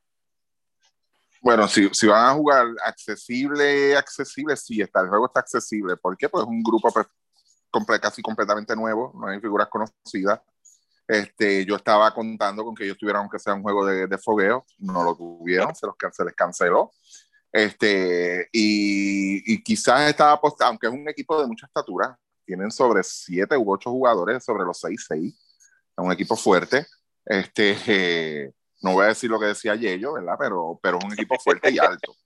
Este, y, pero yo entiendo que quizás en lo, en lo básico, en la, en la palabra, lo que es el, el, fundamento de básquet, yo creo que Puerto Rico pues, tenía quizás un poco de, de, de, ventaja sobre eso y, y, pues últimamente a este nivel, los equipos de, de Dicasiano, pues han podido, han, han, sabido defender y, y, prácticamente lo vimos este en el pasado mundial, donde pues, pues con otros nombres, claro está, hay que hacer la salvedad, pero sí lucían bien, vamos a ponerlo así, por, por, por tres cuartos, y aunque se quedan sin gasolina, pero un equipo con Senegal, pues tú sabes que, que quizás este Senegal está volviendo a, a, a, sus raíces, a lo que era quizás hace 20 años atrás, 25 años atrás, pues no, no le veía como que ese diablo, espérate, estos 12 nos van a acabar porque son de Senegal. No, no, no lo veo así. Yo creo que, que, que eso conlleva un poquito más que eso. De verdad que sí. Eh, lo veía entre... accesible. Veo el juego accesible si se juega. Lo veo accesible. Ok, entre las filas de, del equipo Senegal está Pierre Henry, eh, actualmente juega con Real Madrid. Este, Basconia. Eh, Basconia, disculpa. En Basconia. Mm, eh, se fue, de hecho, se fue para Fenerbahce, ¿verdad? Eh, Picaro. Si es muy explota. El Madrid, el Madrid lo quería, pero creo que de Minnesota lo, lo está oh. ocultando lo en NBA. Ok. Ok. ¿Qué, ¿Qué nos puedes decir de ese jugador, Picaro? Pues, mano, es un, es, es un combo de 6-5. Este, juega en el Vascona, como dijo este Modesti, en la Euroliga. Fue campeón de la CB. Él ha jugado en, en la BTV League, fue MVP en Eurocopa, este, de los mejores pasadores en Euroliga, de, roba muchos balones, es un jugador bastante fuerte, este, y le gusta jugar mucho en la pintura para ser un jugador este, base, bueno, mide 6'5, para ser armador, juega mucho en la pintura y coge muchos rebotes, este, pero de las mejores cosas que tiene es que, que es lo que le trae a la mesa a Senegal, que les faltó en el pasado mundial, eh, que no le fue muy bien, ustedes saben que Senegal le fue muy bien en el mundial de, de Filipinas, o sea, el que, el que nosotros estábamos en el mismo grupo de ellos, ¿se acuerdan? Este, ellos dieron una sorpresa, le ganaron a Croacia eh, y creo que, le, que pasaron de ronda. Luego en este mundial pasado le fue bastante mal y una de las grandes debilidades de todos los países africanos es el armador. ¿Por qué? Porque son un equipo, o sea, no tienen cabeza, o sea, son muchos jugadores talentosos, pero sin que nadie sea un líder, sin que lo acomode, sin que lo organice en la cancha. Y este jugador, lo mejor que tiene Henry es eso es que es un jugador que sabe organizar el, el, el, el juego a sus muchachos, no es egoísta, no necesita tener todos los tiros. De hecho, en el, el jugó en el Yonik Kazan de, de, Rusia, fue el mejor anotador del equipo y no fue el más que tomó tiros del equipo, tomaba como nueve lanzamientos por, por partido. O él no es un jugador egoísta y siempre va a buscar que todos se involucren. Es un líder y en el momento clutch él va a tomar el tiro y va a ejecutar porque en el, en el partido que le ganaron a Barcelona en, el, en, en la final de la CBE, él fue uno de los jugadores que ejecutó en el clutch. Así que es un jugador que le viene perfecto a Senegal para poder unir este, todo ese talento que ellos tienen disperso, sin mucho, sin mucho ¿verdad? Este, fundamento, sin mucha inteligencia en el juego, y él los puede ordenar. Este, y eso se lo trae en la mesa eh... Henry. Lo peor, lo, me, lo, menos bueno que tiene, yo digo menos bueno porque realmente también es un buen tiro, es el tiro exterior. Pero sí. ustedes saben que, que nosotros se nos hace difícil defender el tiro exterior, así que también puede ser que nos meta seis triples. Si lo y, este si otro, lo y hablando de otro jugador de la CB, que se me olvidó ponerlo aquí para preguntarte, Yosupa Endoye, que juega para el Real Betis, es el jugador más viejo del equipo con 30 años y mide 7 pies y promedió 11.6 puntos y 5.3 rebotes. ¿Qué me puedes decir de él? Sí, lo bueno que tiene Endoye es que más que nada este, en defensa es un jugador bastante sólido. O sea, él te va a anotar en doble figura, pero un jugador sólido en defensa. Te va a desviar muchos tiros, este, no va a permitir que, lo, que, lo, que los bases, los armadores te ataquen con facilidad, cierra muchas líneas. Y eso a Puerto Rico se nos complica porque ustedes saben que no, al no tener ofensiva interior, pues necesitamos que nuestros hombres pequeños pues, puedan atacar, puedan generar espacio eh, atacando. Y él va a cerrar esas brechas, no va, a dejar, no va a permitir que estos jugadores entren un jugador bastante, bastante bueno en el área defensivo también. Y otro, Pero otro... ellos tienen una, una, ausencia bien dura para mí, que es uh -huh. este Dien, que juega en la NBA. No sé si salió sí, de la NBA. Sí, ellos tienen esa ausencia y tienen. Pues ese no va, y tampoco va Ford, que es el Yusofa Ford, que juega también con Basconia, que es otro jugador sí. muy, muy bueno. Este, o sea, que en teoría yo pienso que ellos no tienen mucha profundidad y, y siguen, y siguen teniendo esos problemas en este juego de, ¿verdad? de jugadores bien desorganizados. Henry va a hacer lo mejor que pueda, pero el problema es, y lo acaban de decir ustedes, es que no tuvieron fogueo. Así que eh, no tienen, o sea, no, Henry no ha jugado con ellos. O sea, ¿qué sí, puede y, hacer él en un juego? Y otro jugador que estuvo en la CB, pero está jugando más en el FC Barcelona B, es Branco Badío, que es un gal de 6'4". Él jugó en el Barcelona esta temporada, en el Barcelona A de la ACB. Y pues está en 3 y la Les Plata y promedio 11 puntos. Lo que pude notar eh, recopilando las estadísticas de estos jugadores es que tú sabes que los equipos africanos normalmente no notaban el triple. Hay muchos jugadores que están anotando el triple con eficiencia. No necesariamente tienen tiradores del cara, ¿verdad? Pero sí, sí son seteados. Son, son jugadores exacto. que tienes que. Ajá, hasta anotan el triple seteado, pero. O sea, si se defiende bien el backcourt, tú puedes eh, lograr quitarle esa efectividad. Yo creo que Puerto Rico lo hizo bastante bien en los fogueos. Pero, pues, en un juego, en juego con Henry abriendo la cancha, pues no sé si esos jugadores Otro, se van a hacer. Otros jugadores principales eh, que están en Europa también, eh, Ibrahima Falle, o Fay, eh, que sí, juega en el, el Mónaco. Ese juega en el Mónaco y mide 6'10, eh, mucho jugador, como dice Ricky, de 6'6 para arriba, atlético, brazos largos, han añadido poco a poco el tiro exterior y la otra mitad del equipo, pues no pudieron conseguir los NBA por la fecha y o por otras situaciones y pues mucho jugador que está ahora mismo en Senegal que ha jugado en la División 1, en la Básquetbol Africa League, eh, que terminó hace poco. Mira, Maxi, este. Con de... nosotros. ¿Se acuerdan? Que Senegal tuvo un fogueo con nosotros en, en el Mundial y nos, nos dieron como de veintipico. Sí. sí. Para recordarle. Sí. o sea, entonces, oye, Maxi. ¿cómo ha cambiado esto? Cuando Ricky habló, que regularmente nos pone triste, me sentí contento y esperanzado. Y cuando habló eh, Pícaro, me dieron ganas de suicidarme de momento. oh, no, no, no, no, porque espérate, es que Pícaro, Pícaro lo dijo a lo último. O sea, él, él empezó, ya tú sabes cómo él empieza, pero a lo último lo dijo, él dice la falta de fogueo, no hubo fuego ni nada, no, okay, solo okay, no va a hacer diferencia. Y, sí. aquí el segundo piso. Hay esperanza, Maxi, hay esperanza. Ok, ok. Maxi, Maxi viendo, este, escuchando lo que, lo que dijo Pícaro con, lo, con el asunto de la falta de profundidad, la falta de fuego, ¿tú crees que entonces que quizás la estrategia de Eddie sea, pues quizás le empujar un poquito la bola adentro y ponerle en problemas de falta, pues eh, esos iniciadores del equipo de Senegal? Puede ser. Yo, nosotros históricamente hemos tenido problemas con estos equipos por, por lo atlético que suelen ser y por lo desorganizados que, son, que suelen ser. Eh, mm. Y que pues, pues, cuando tú juegas con alguien desorganizado es como cuando tú juegas domino con alguien que no sabe jugar. este, te pone ficha y es una loquera. Pues básicamente es lo mismo. Y, y, y, pues por eso históricamente hemos tenido problemas. Yo creo que nosotros, a diferencia, yo creo que tuvimos buenos fogueos. Yo creo que en, en buen tiempo son de los mejores fogueos que recuerdo. Tuvimos muy buenos fogueos eh, y, y, creo que dentro de ese escenario, pues vamos con esa ventaja hacia, hacia, hacia este torneo que tuvimos la oportunidad de jugar con Croacia dos veces, jugar con Serbia, jugar con México, jugar con Grecia, jugamos con equipos de alto nivel, aunque algunos tenían sus bajas, pero seguían siendo equipos de alto nivel, así que yo creo que hay que explotar eso, tratar de nosotros jugar un poco más organizados. Eh, la guerrilla es algo que está en nuestro ADN, a veces surge de la misma eh, incapacidad que podamos tener en cuestión de, de podernos liberar fácil con estos equipos que, que juegan un poquito más atlético nuestro, y en otros casos cuando son equipos que juegan, ¿verdad? Un poquito más IQ que nosotros.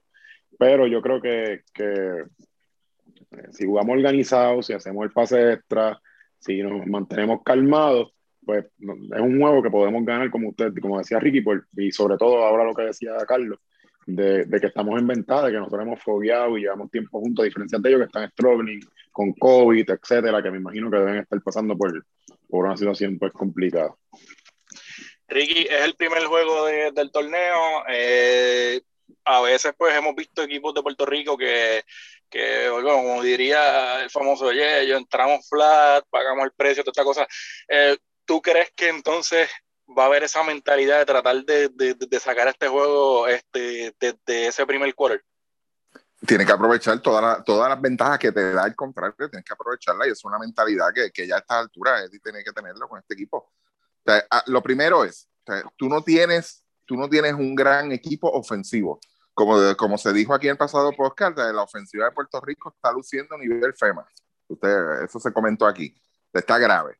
Pues tú tienes que aprovechar lo que te da el contrario, tienes que aprovecharlo. Tú tienes que entrar de antemano, mira, este equipo no ha jugado juntos, este equipo lo que depende quizás este para mover esa ofensiva de un jugador, no ha jugado anteriormente con esta gente, nosotros tenemos a favor esto y esto y lo otro. El único problema que tiene Puerto Rico es que no, no hay una segunda voz ofensiva constante ahí, ni, ni una tercera, ni se diga, ni una cuarta, ni una quinta. No las hay. Es, eso es un problema que va a confrontar Puerto Rico a través de este torneo corto, pero pero lo, lo, va a confrontar. Tú tienes que buscar cómo tú vas a compensar esa parte, ¿entiendes? Y, y yo creo que, que, si Eddie permite que entre en flat, como, usted, como tú mencionas, Chaman, pues vamos a estar en problemas. Por eso es que debe de, de, de, de, sentar la pauta desde un principio. Y claro está, tú sabes, tú tienes que explorar todo lo que se te dé. O sea, desde empezar el juego adentro, que quizás Condi era una, una, una interrogante antes de los fogueos, pero los fuegos demostró otra cosa. Yo creo que ya le contestó claro. y, la, y le, le, clarificó un poco el panorama a ellos, de verdad. Pero yo, claro. yo entiendo que deben ir con esa mentalidad. O sea, mira, este equipo le está pasando esto, está pasando por esto, está pasando por esto. Nosotros tenemos que aprovechar y atacar eso. Eh, Modesti, eh, antes de que Picaro entre en, la, en el análisis de, de Italia, eh, habías comentado la semana pasada que ellos habían tenido unas bajas, que hay jugadores importantes de ellos de años anteriores que ya no están. Cuéntame. ¿De Senegal? No, Italia. no, de, de, Italia, del equipo Italia. Ah, pero espérate, antes de este, el, el, preguntar a los muchachos, ¿ganamos a Senegal o perdemos? Este, Pícaro. ¿Pícaro está ahí? Sí. Me fui mute. Este, ah, yo, pienso, yo pienso que, que por la falta de fogueo sí, le podemos ganar. Maxi. A ganar seguro que sí. O sea, cómodo. que Ok, Luismo. lo de cómodo no lo escuché. vamos a ganar bien, vamos a ganar bien, positivo. Más, más que tú crees. Italia, que tenemos como 1 y 50 bueno, contra ellos. Pues le ganamos cómodo 20 a 0 la confiscación. Ok, chaval. vamos a ver juegos parecidos a, a, a lo que vimos también de, de, quizás de equipo Puerto Rico en menos forma con, en el repechaje con Bahamas, que pues estábamos luchando ahí, peleando con ellos y fallando en cosas que a lo mejor no esperábamos fallar y al final pues vamos a darle ese último arranque y sacarle ese juego. Sí, yo estoy de acuerdo. Si, si, jugamos, okay. o sea, aquí la gente, yo vi un comentario, ah, que, que, que estuvimos ahí pegados con Serbia, que estuvimos pegados con Grecia, Serbia B, Grecia B, o sea, hace seis meses estábamos peleando con Bahamas al puño para clasificar a unas ventanas y entonces ahora sí. le podemos ganar a Serbia porque que le estuvimos pegados a un fogueo, gente, vamos a reconocerlo. Claro. A, somos lo que somos, somos coño. lo que somos, ¿sabes? Con Senegal, a pesar de la falta de fogueo, ellos tienen unas ventajas en lo físico y en la velocidad, entre otras cosas, y también tuvieron varias semanas de entrenamiento, o sea que tampoco, pero yo creo que al final Puerto Rico podría sacar ese yo creo que va a ser un juego cerrado. Me sorprendería de Sí. sobremanera si es una pela, de verdad. Sí, sí. Nosotros, acuérdate que nosotros siempre sufrimos, no importa lo que pase. siempre sufrimos. Ya, Eso, eso todos sí está deportes, eso aplica, aplica en todos los deportes. Siempre los juegos son cerrados. Yo creo que, que, que lo podemos sacar, lo podemos sacar. El de Italia es el que, uy, Estos cambios, esos cambios de Italia, entonces, este, Mira, yo ¿cuáles fueron? hice, yo hice como par- hice varios cambios en el roster final de Italia. Yo creo que ellos tienen 14 todavía. Eh, de los NBA mantuvieron a Nico Manion y a Nico Meli. Y Meli, que estuvo en los Ma- perdón, estuvo en los Mavericks. Y yo creo que va a volver a Europa, según unos reportes que leí. Manion pues se va a quedar con los Warriors en la NBA. Eh, pero sí tuvieron varias bajas. Eh, Spagnolo, Pícaro, que jugó en Real Madrid B, que fue una de las bajas.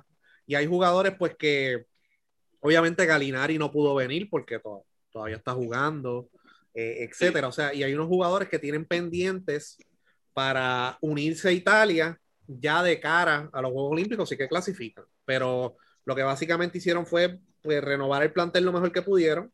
Eh, consiguieron varios jugadores pues, que están ahora mismo en la, en la Liga de Italia. Ahora mismo tienen uno, dos, tres, cuatro, cinco, seis, siete, ocho, nueve. Nueve jugadores que jugaron en Italia. Eh, los tienen en su, en su convocatoria. Y entonces, pues, yo creo que añadieron a Fontecchio, que juega en el Alba Berlín, es uno de los mejores jugadores que tienen jugando en el exterior.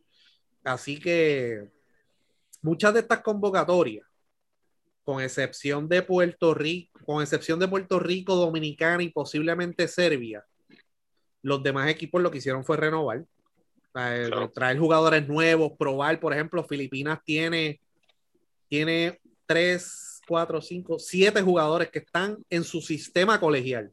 Sí, yo creo que está Caizoto, ¿no? Está Kai Soto, sí. Ese es su, su- la joya de la corona, como uno dice, que va a sí. jugar en Australia. Pero los demás o juegan en la liga profesional o juegan colegial en Filipinas.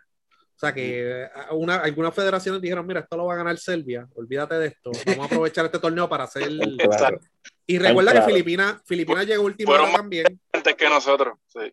Filipinas llegó última hora porque se quitó Nueva Zelanda. New Zealand, sí, exacto. Así que, pero Dominicana, por ejemplo, pues trató de convocar lo mejor posible. Ángel Delgado se les quitó última hora y pues trajeron a Víctor Lee, Rigoberto, Ángel Eloy Núñez, Vargas también se le fue. Xavier Rojas. ah, O sea que, así que, pero nada, este, Pícaro, háblanos de, de la convocatoria de Italia, que es básicamente como una renovación. Eh, Barco. Bellinelli se, se quitó última hora, ese, era- ese iba a ser su veterano. Sí, Eh, Bellinelli está jugando allá en la liga de ellos, este, con, ¿verdad? con el equipo donde está este Teodosic, creo que es, si no me equivoco. Ellos, Sí, como dice Modesti, prácticamente es otro equipo el mundial. O sea, ellos tienen solamente dos jugadores, que creo que son Abas, y creo que el otro es Tessitori, o si no me equivoco, pero lo que tienen son solamente dos jugadores de los que vimos en el mundial. El resto de jugadores son todos nuevos. Hablando de los 14, o sea, que puede ser que hasta que corten a uno de los del mundial. Este, pero aún así, Italia va a llevar este, jugadores NBA, que es el eh, Marion, que es la famosa estrella que ellos tuvieron, que es un jugador que se desarrolló prácticamente en Estados Unidos, este, que fue un estrellista, estuvo entre los mejores 50 de la nación, este, rankeado, eh, y, y jugó en Golden State en su, su año de novato. Tienen a Meli, Nicolo Meli, que es un jugador ya experimentado, pero en, en las ligas europeas, jugó Euroliga y todo, muy buen jugador, este, pero lleva como tres años en la NBA y no ha podido como que engranar, lo han cambiado, estuvo en New Orleans, ahora está en Dallas, creo, este, pero sin Sí, muchos minutos, y como dice Modesti, yo creo que va a terminar regresando a Europa, tiene 30 años, así que necesita jugar más, y tienen para mí que es uno de los jugadores, de los más, de los mejores jugadores este, en Europa, de los más que me gusta, que es Polonara, que juega en Basconia, es un excelente jugador que puede jugar la 3, pero realmente es un 4, pero bien ágil, abierto, bien inteligente, no es un jugador que necesita hacer muchos números. Con todo y eso promedió 12 puntos y, y 6.6 rebotes en la Euroliga, este, 6-8, es bien versátil, eh, tremendo defensor, eh, prácticamente hace de todo, tiene tiro de 3, es, es, ha sido el jugador más consistente en los tres fogueos que tuvieron, ¿verdad? Que ganaron dos, que fue uno contra Túnez, otro contra los República Checa y perdieron contra Alemania, que no jugó Sí. Nico Manion. Este, él no anotó casi 16 puntos en todos los partidos. Es un jugadorazo, a mí me encanta Polonar, así que este, va a ser un jugador que nos va a dar mucho problema. Y luego de eso, pues como dice Muesti, tienen a Tonu, que es el jugador, eh, guard que están usando, eh, muy buen tirador, eh, 6-4. Tienen a Vitali, que juega 2, juega 3, mide 6-5. Y a lo mejor Nico Manion puede, que, puede, puede empezar o no con Espizar, que es el de Bolonia, que mide 6 pies. Es un equipo, lo curioso de Italia es que no, no es un equipo tan alto como solemos ver de los europeos. De hecho, yo creo que el más alto de ellos mide 6'9". O sea, Meli mide 6'9". y ese jugaba banco 6'10". Sí, ese juega 6, ese mide 6'10", pero viene del banco. O sea, Melli debe ser el, el, el, centro regular y mide 6'9". Sí. O sea, sí. eso sí es bien ágil. O sea, una de las cosas que tiene Meli es, es que aprovecha su, su, velocidad, su agilidad para jugar contra jugadores en esa posición más lento en Europa. Y de eso pues saca mucho, mucho provecho. Este, y es un gran defensor, da muchos tapones, este, y corre la, sabe, en fast break es, es, es, exitoso, un jugador bien difícil también, pero curiosamente no es un equipo que, que sea tan alto, que, no, que en teoría vamos a, plane, vamos a parear bastante bien con ellos, los, los armadores de ellos miden prácticamente lo mismo que Brown, este, el más alto eh, es Manio.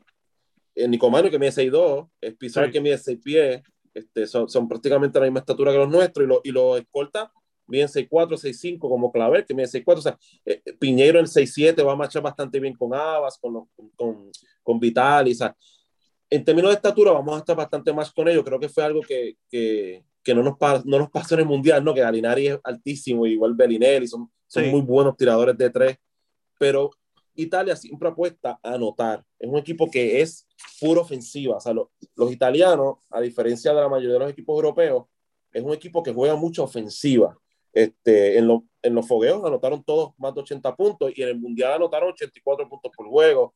Este, sí. Es un equipo que juega mucho ofensiva. En teoría, juega bastante rápido, juega para ser un equipo europeo. Así que yo siento que en, en, de alguna forma u otra, aunque es un equipo bien difícil, hacemos un buen match con ellos este, eh, en, en, en, términos de, de oportunidades. Así que. ¿Crees que quizá, crees que quizá, por ejemplo, le hicimos pasar un sustito en, en, el, en, el, mundial y se podría decir pues que ellos no estaban quizás preparados para ir a Puerto Rico en, en aquel momento? Eso, y, y, chaman, y, con todo eso, eso pues sacaron la victoria. Ajá. Eh, eso, eh, fíjate, yo iba a hacer esa misma pregunta. ¿Qué hizo Puerto Rico en ese juego del mundial? Tuvimos 20 puntos arriba en el halftime. Por eso, ¿qué, ¿qué, fue lo, ¿qué fue lo que hizo Puerto Rico en ese juego? Yo pienso que en, en, en general, Italia, ¿verdad? Sin quitarle uh -huh. mucho mérito al juego de Puerto Rico, no jugó Gentil, no jugó Datome, que no van a jugar ahora. Italia viene, viene de un juego bien duro con Serbia, donde prácticamente ya lo habían sacado de los mejores ocho. Italia siempre busca a, a los mejores ocho. Ellos, realmente las posiciones 12 a ellos no les interesa mucho. Era un partido bastante atípico para ellos y creo que entraron un poquito esa garnata ¿no? de, de, de, que viene este chiquito, este equipo que parece que no te va a hacer nada y te, y te explota. Puerto Rico bien rápido. Angelito Rodríguez, me acuerdo que estaba este, encendido. Clemente tuvo para mí su mejor partido con, con Puerto Rico. Eh, muchos rebotes ofensivos, muchos juegos rápidos, muchos tapeos, muchos, jue muchos juegos de que, que, están haciendo esta gente que no podemos detenerlo. Hasta que, claro, después del tercer cuarto, pues vino el banco y tenía mucho más intención de jugar y nos sacaron, nos sacaron el partido. Exactamente. E -e Eso del banco, ¿tú crees que lo contrario quizás a Senegal, en el caso de Italia, a pesar de ser un equipo joven, que no es el equipo de siempre todas las estrellas, tienen la profundidad entonces que se le va a hacer difícil un poquito a Puerto Rico eh, mantener esa intensidad defensiva eh, los 40 minutos. Sí, va a ser mucho más complicado, pero más que nada, es como, como decíamos, casi todo, como todos ellos juegan en una liga de alto nivel, esta cosa de jugar siempre a un nivel de intensidad contra en defensa y en ofensiva, estos jugadores lo viven todo el tiempo. Entonces Puerto Rico no tiene esa profundidad en este torneo, o sea, no tenemos, y se, y notó en, lo, en, los fogueos, si Brown, Piñeiro, Condit y, y, y, Clavel no juegan más de 30 minutos, se nos va a hacer bien difícil mantener un alto nivel o un nivel parejo a ellos. O sea, y, y ahí va a estar la, la complicación. ¿Cuántos minutos pueden jugar nuestros regulares? nuestro cuadro regular contra, contra Italia. Y, y, la rotación, como tú dices, o sea, el jugador, todos los jugadores de ellos son jugadores que juegan en un nivel alto. Eh, para, y, nosotros para- solo tenemos, y, nosotros, y nosotros solo tenemos dos, dos, dos armadores. Dos armadores. Y, Eh, y para- uno, uno juega a ese nivel, el otro pues Para- está subiendo, ¿no? Sí, para dar información de Italia adicional, como dice Pícaro, ellos jugaron contra Túnez, República Checa y Alemania. Ellos tenían cuatro fuegos en calendario, pero cancelaron el de Venezuela por COVID. Así que ellos jugaron contra Túnez, le ganaron 82 a 56. Nicomanion 11 puntos, Candy 11, Tonut 14, Meli 8, Polonara 15. Y aquí van a ver un jugador, eh, eh, dijo Pícaro, Polonara, que mide 6'8, 6'9, que juega en Basconia. fue el más consistente. El segundo día le ganaron a República Checa otro 8-3-7-1, Manion 14, Tonut 16, Meli 8, Polonara 16 con dos triples. Y el último día perdieron con Alemania 7-9-9-1. Eh, en el lado de Italia, Polonara nuevamente fue el mejor con 16, pero intentó 7 veces de 3. Así que eso fue interesante verlo en la estadística. Y Nicomeli, 21 puntos, pues fue el jugador más consistente. Manion no jugó ese día. Así que esos fueron los fogueos de Italia. Así que de, de nuestro grupo, el más que fogueó fue Puerto Rico con 5 veces. 5 partidos. Ok. Cinco partidos. Eh, Ri- Ricky, estabas comentando también pues, de lo del, eh, comentaste ahora de lo del juego anterior. Eh, ¿Ves quizás a Puerto Rico a lo mejor en más o menos en la misma situación y que podamos sacar ese juego? ¿O, o, o- o tú crees que quizás ya en ese tercer quarter pues eh, ellos empiezan a, quizás a coger una ventaja adi- adicional? Mira, el... yo creo que lo mencioné también en el pasado podcast, que si Puerto Rico con un equipo mucho más completo, sí, podía quizás, este, yo, yo me hubiese atrevido a, a decir que, que había una gran oportunidad de sacar ese juego contra Italia. Se puede. o sea, yo creo que el problema va a ser ese. O sea, tenemos de, de ventaja que hay un día libre antes de ese juego. O sea, así está hecho el itinerario. Eso, eso es una leve ventaja. Eso hay que tomarlo. Eh, lo malo es que vamos a venir de un juego donde va a ser un juego físico y va a ser un juego rápido. Eso va en nuestra contra. Eh, ¿Funcionará lo mismo que hiciste la otra vez? ¿Estará el mismo el equipo de Italia con la misma intensidad o menos intensidad o sin ganas o con ganas? No sabemos. O sea, tienes que ver si funciona o no funciona, o sea, porque Eddie quizás no hizo nada, nada extraordinario, aparte de pues, que estaba siendo consistente el equipo en, en, defensa y en la ofensiva. Y el equipo de Italia, pues como dice Pícaro, o sea, la, la, teoría de Pícaro, de que el equipo pues, no, no, no, tenía gran interés en este juego quizás, tú sabes, y pues le, le, lo, lo, sorprendieron, vamos a ponerlo así, este nos sorprendió.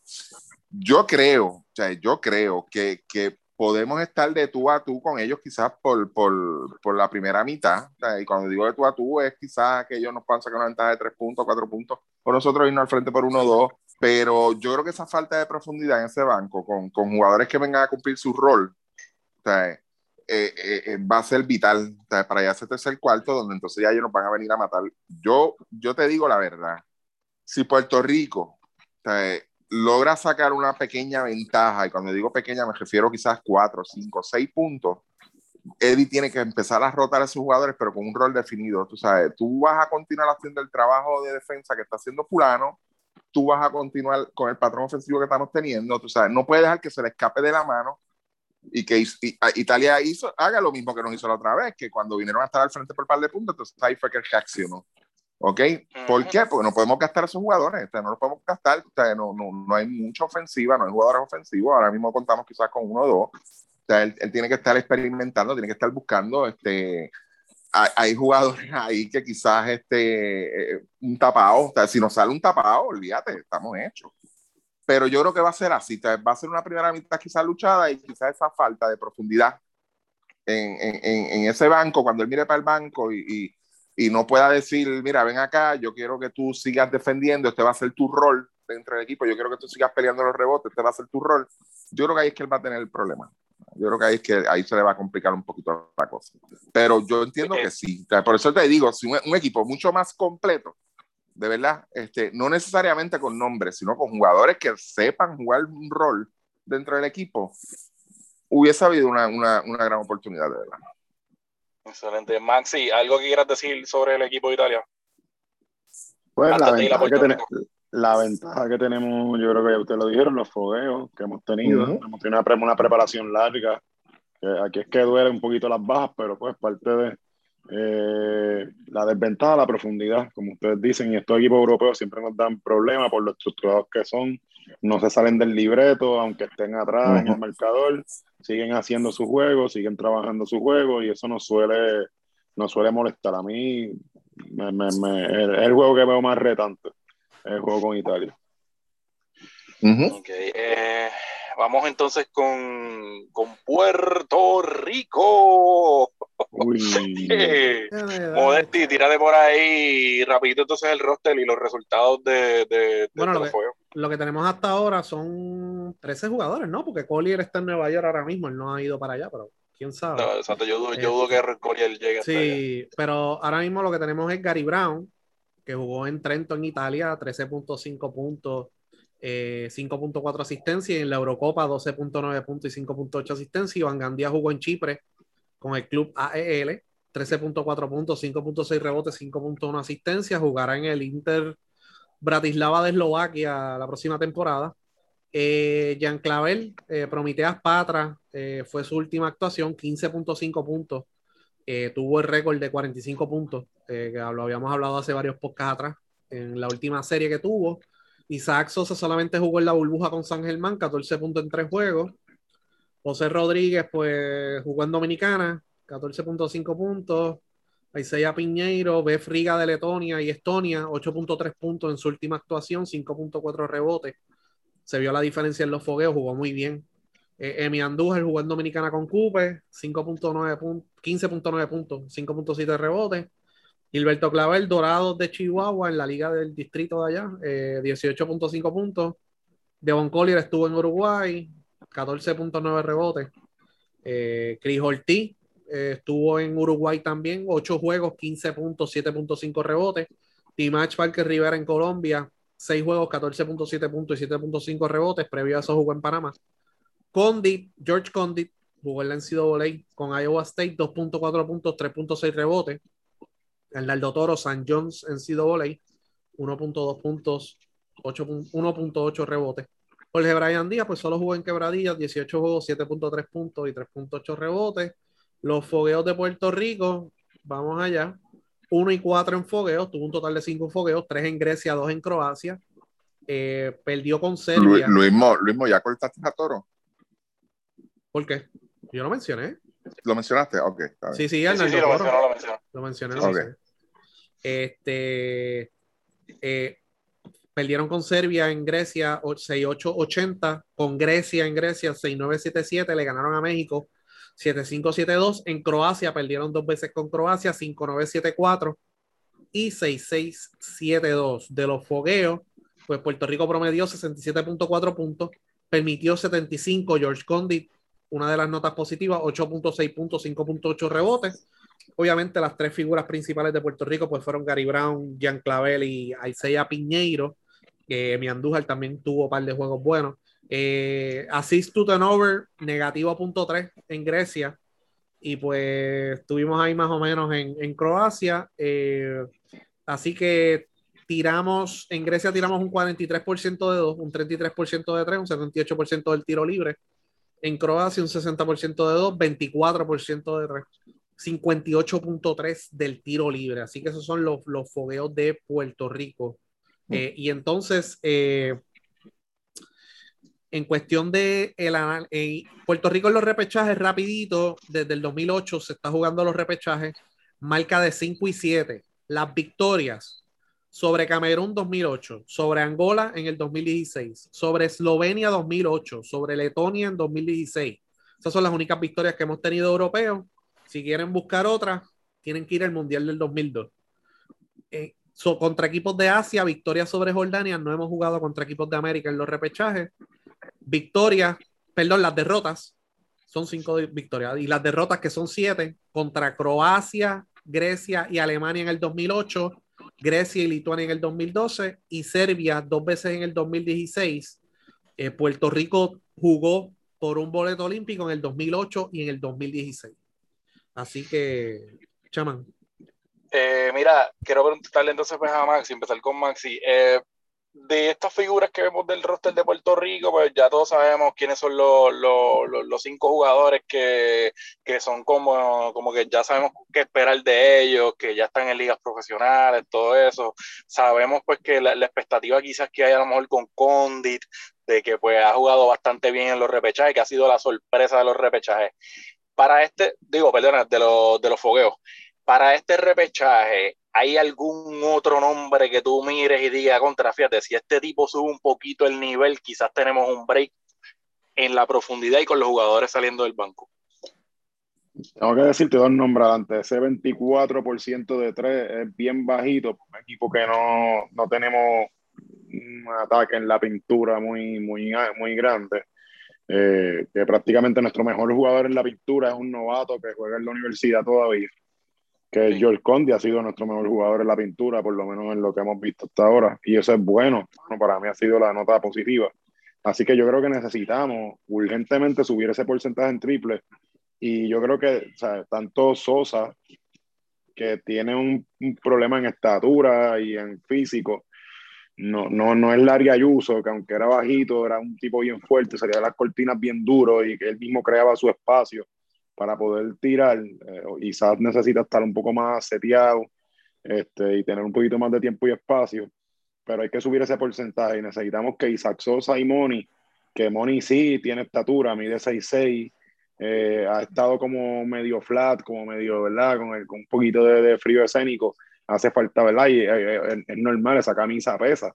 Este, pero ya tiene que, yo creo que es, el- es un jugador que se me ocurre que, que si levanta su juego, él, Cris eh, Isaac Sosa, esa- ese trío, es fundamental. Además de porque, por lo menos yo creo que de esos tres, posiblemente dos o los tres vengan del banco. Tenemos que subir ese porcentaje de, de nuestros tiros de afuera, 33% de dos, sigue siendo bajito también. O sea, hay que meter la bola, punto. O sea, eh, No, y lo- en que en, se iba a meter tiro, en en algún tiro momento, libre estamos mortal, mano. 58% por eso. Eso estamos a nivel de lágrimas, de verdad. tenemos que meter la bola. No somos un equipo que nos van a regalar muchas oportunidades, no somos un equipo que tenemos ya un piculín debajo del canasto, ¿verdad? O, o mucha ofensiva eh, debajo del canasto, así que tenemos que meter el balón. Los tiradores tienen que tirar, y eso, eso es bíblico, pero necesitamos que la metan, es ahora o nunca. O sea, ya no hay más fogueo, es ahora o nunca. Así que yo creo que esos tres tipos, y Sosa, Moni y Criolti, tienen que meter la pelota, tienen que, que quedarse un poco más tirando después de, de las prácticas y, y enfocar bien y paciencia, ¿verdad? Moni es un chamaco que, que la mete, que sabemos que mete la pelota, lo, lo hace aquí consistentemente y es un jugador alto que mide 6'6", o sea que puede, puede pararse frente a, frente a, a, estos jugadores europeos en este caso y este, este grupo que vimos de Senegal, que son jugadores altos. O sea, Moni puede marchar con ellos, es cuestión de que él se la crea, se la viva, ¿verdad? Y, y, y, pues cuando tenga los minutos de juego, pues, pues, poder ejecutar. Igual Isaac, o sea, Isaac pues tiene sus limitaciones. Yo creo que Isaac Sosa depende más de Gary Brown que de él mismo. Que Gary lo puede encontrar con tiempo y espacio, que pueda salir, porque Isaac Sosa está apretado en términos de, de físico para poderse liberar en, en, este nivel. Pero, pero yo creo que esos, esos tres tipos se me ocurren. Eh, Pícaro, este, aprovechando que estás aquí, que sabemos que pues estamos bien, bien pendientes de lo que sucede allá en, en, Europa, eh, ¿qué jugadores tú has visto aquí? Quizás ya sabemos que Gary Brown pues está teniendo una, una carrera exitosa en, en, en, lo que es esa, esa, parte del mundo. ¿Qué otro jugador pudiera tener un, un buen torneo y, sa y, sacarle provecho a, al repechaje para quizás eh, entrar en, eso, en, en esas mejores ligas allá en Europa? Eh, de los que no están en Europa ahora mismo. Sí, de los que no están en Europa ahora mismo. Gandía está, pero me refiero a que quizás sí, sí, a. Gandía subiendo mejor niveles sí. allá a, a, otras ligas. Fíjate, lo acabas de decir, eh, Gandía, sí es la oportunidad, pero yo pienso más allá que este torneo, pues, eh, digo, ojalá se den varios partidos para él, pero los fogueos ya le, la, ya le debe haber ayudado, es Condit. Condit va claro. para su último año de universidad, que para mí, no sé, es nuevo coach, pero yo no sé si lo debería jugar y se debería ir a pro ya.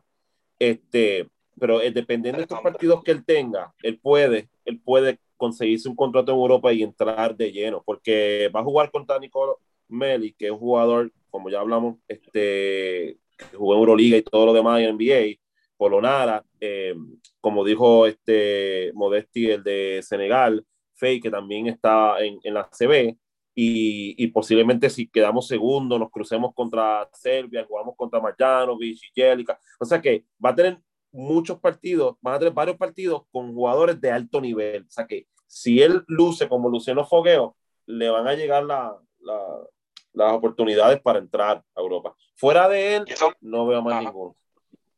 Y, y, y, tú crees que eso, eso también, pues como lo comentamos en el podcast anterior, eso le crea también, eso sería bueno para el equipo de Puerto Rico también, porque estamos exponiendo el talento de nosotros llegando a otras ligas más, este, más desarrolladas y más ah, importantes. Sí. sí, hay que jugar, tenemos que poner nuestros jugadores a, es, a, a jugar contra la élite.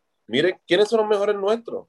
Los tres que juegan en Europa. O sea, Piñeiro, Clavel y Brown. O sea, no, no hay discusión. O sea, tenemos que poner que nuestros jugadores lleguen a Europa y se midan contra la élite nueve meses al año para que ellos estén este, acostumbrados a ese ritmo de juego, que es un ritmo que sí Eddie lo ha dicho y en, eso, en, este, en estoy de acuerdo con él, de las pocas cosas que estoy de acuerdo con él es eso, que es verdad, el ritmo que se juega en Europa es un ritmo constante de 24 segundos, 40 minutos. O sea, y ese ritmo es extenuante y tienes que mantener esa consistencia, no la tiene todo el mundo. Y si tú miras a Clavel cuando empezó en la selección o cuando llegó a Puerto Rico y lo ves ahora, es un crecimiento enorme.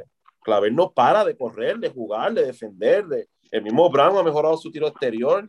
O sea, se ve un crecimiento. Piñeiro se ve mucho más fuerte, más, más ágil, se ve, se ve bien atlético. O sea, tú, tú lo ves y este tipo está en su mejor condición de, de lo que he visto. O sea, Piñeiro se ve Europa, hermano. Tienes que ir a un alto nivel. Eh, Modesti, eh, lo hemos mencionado aquí desde que salió la convocatoria, eso ha sido como que pues el, el has traído ese tema varias veces. ¿Tú entiendes que nos va a pasar el factura al llevar no solamente dos armadores?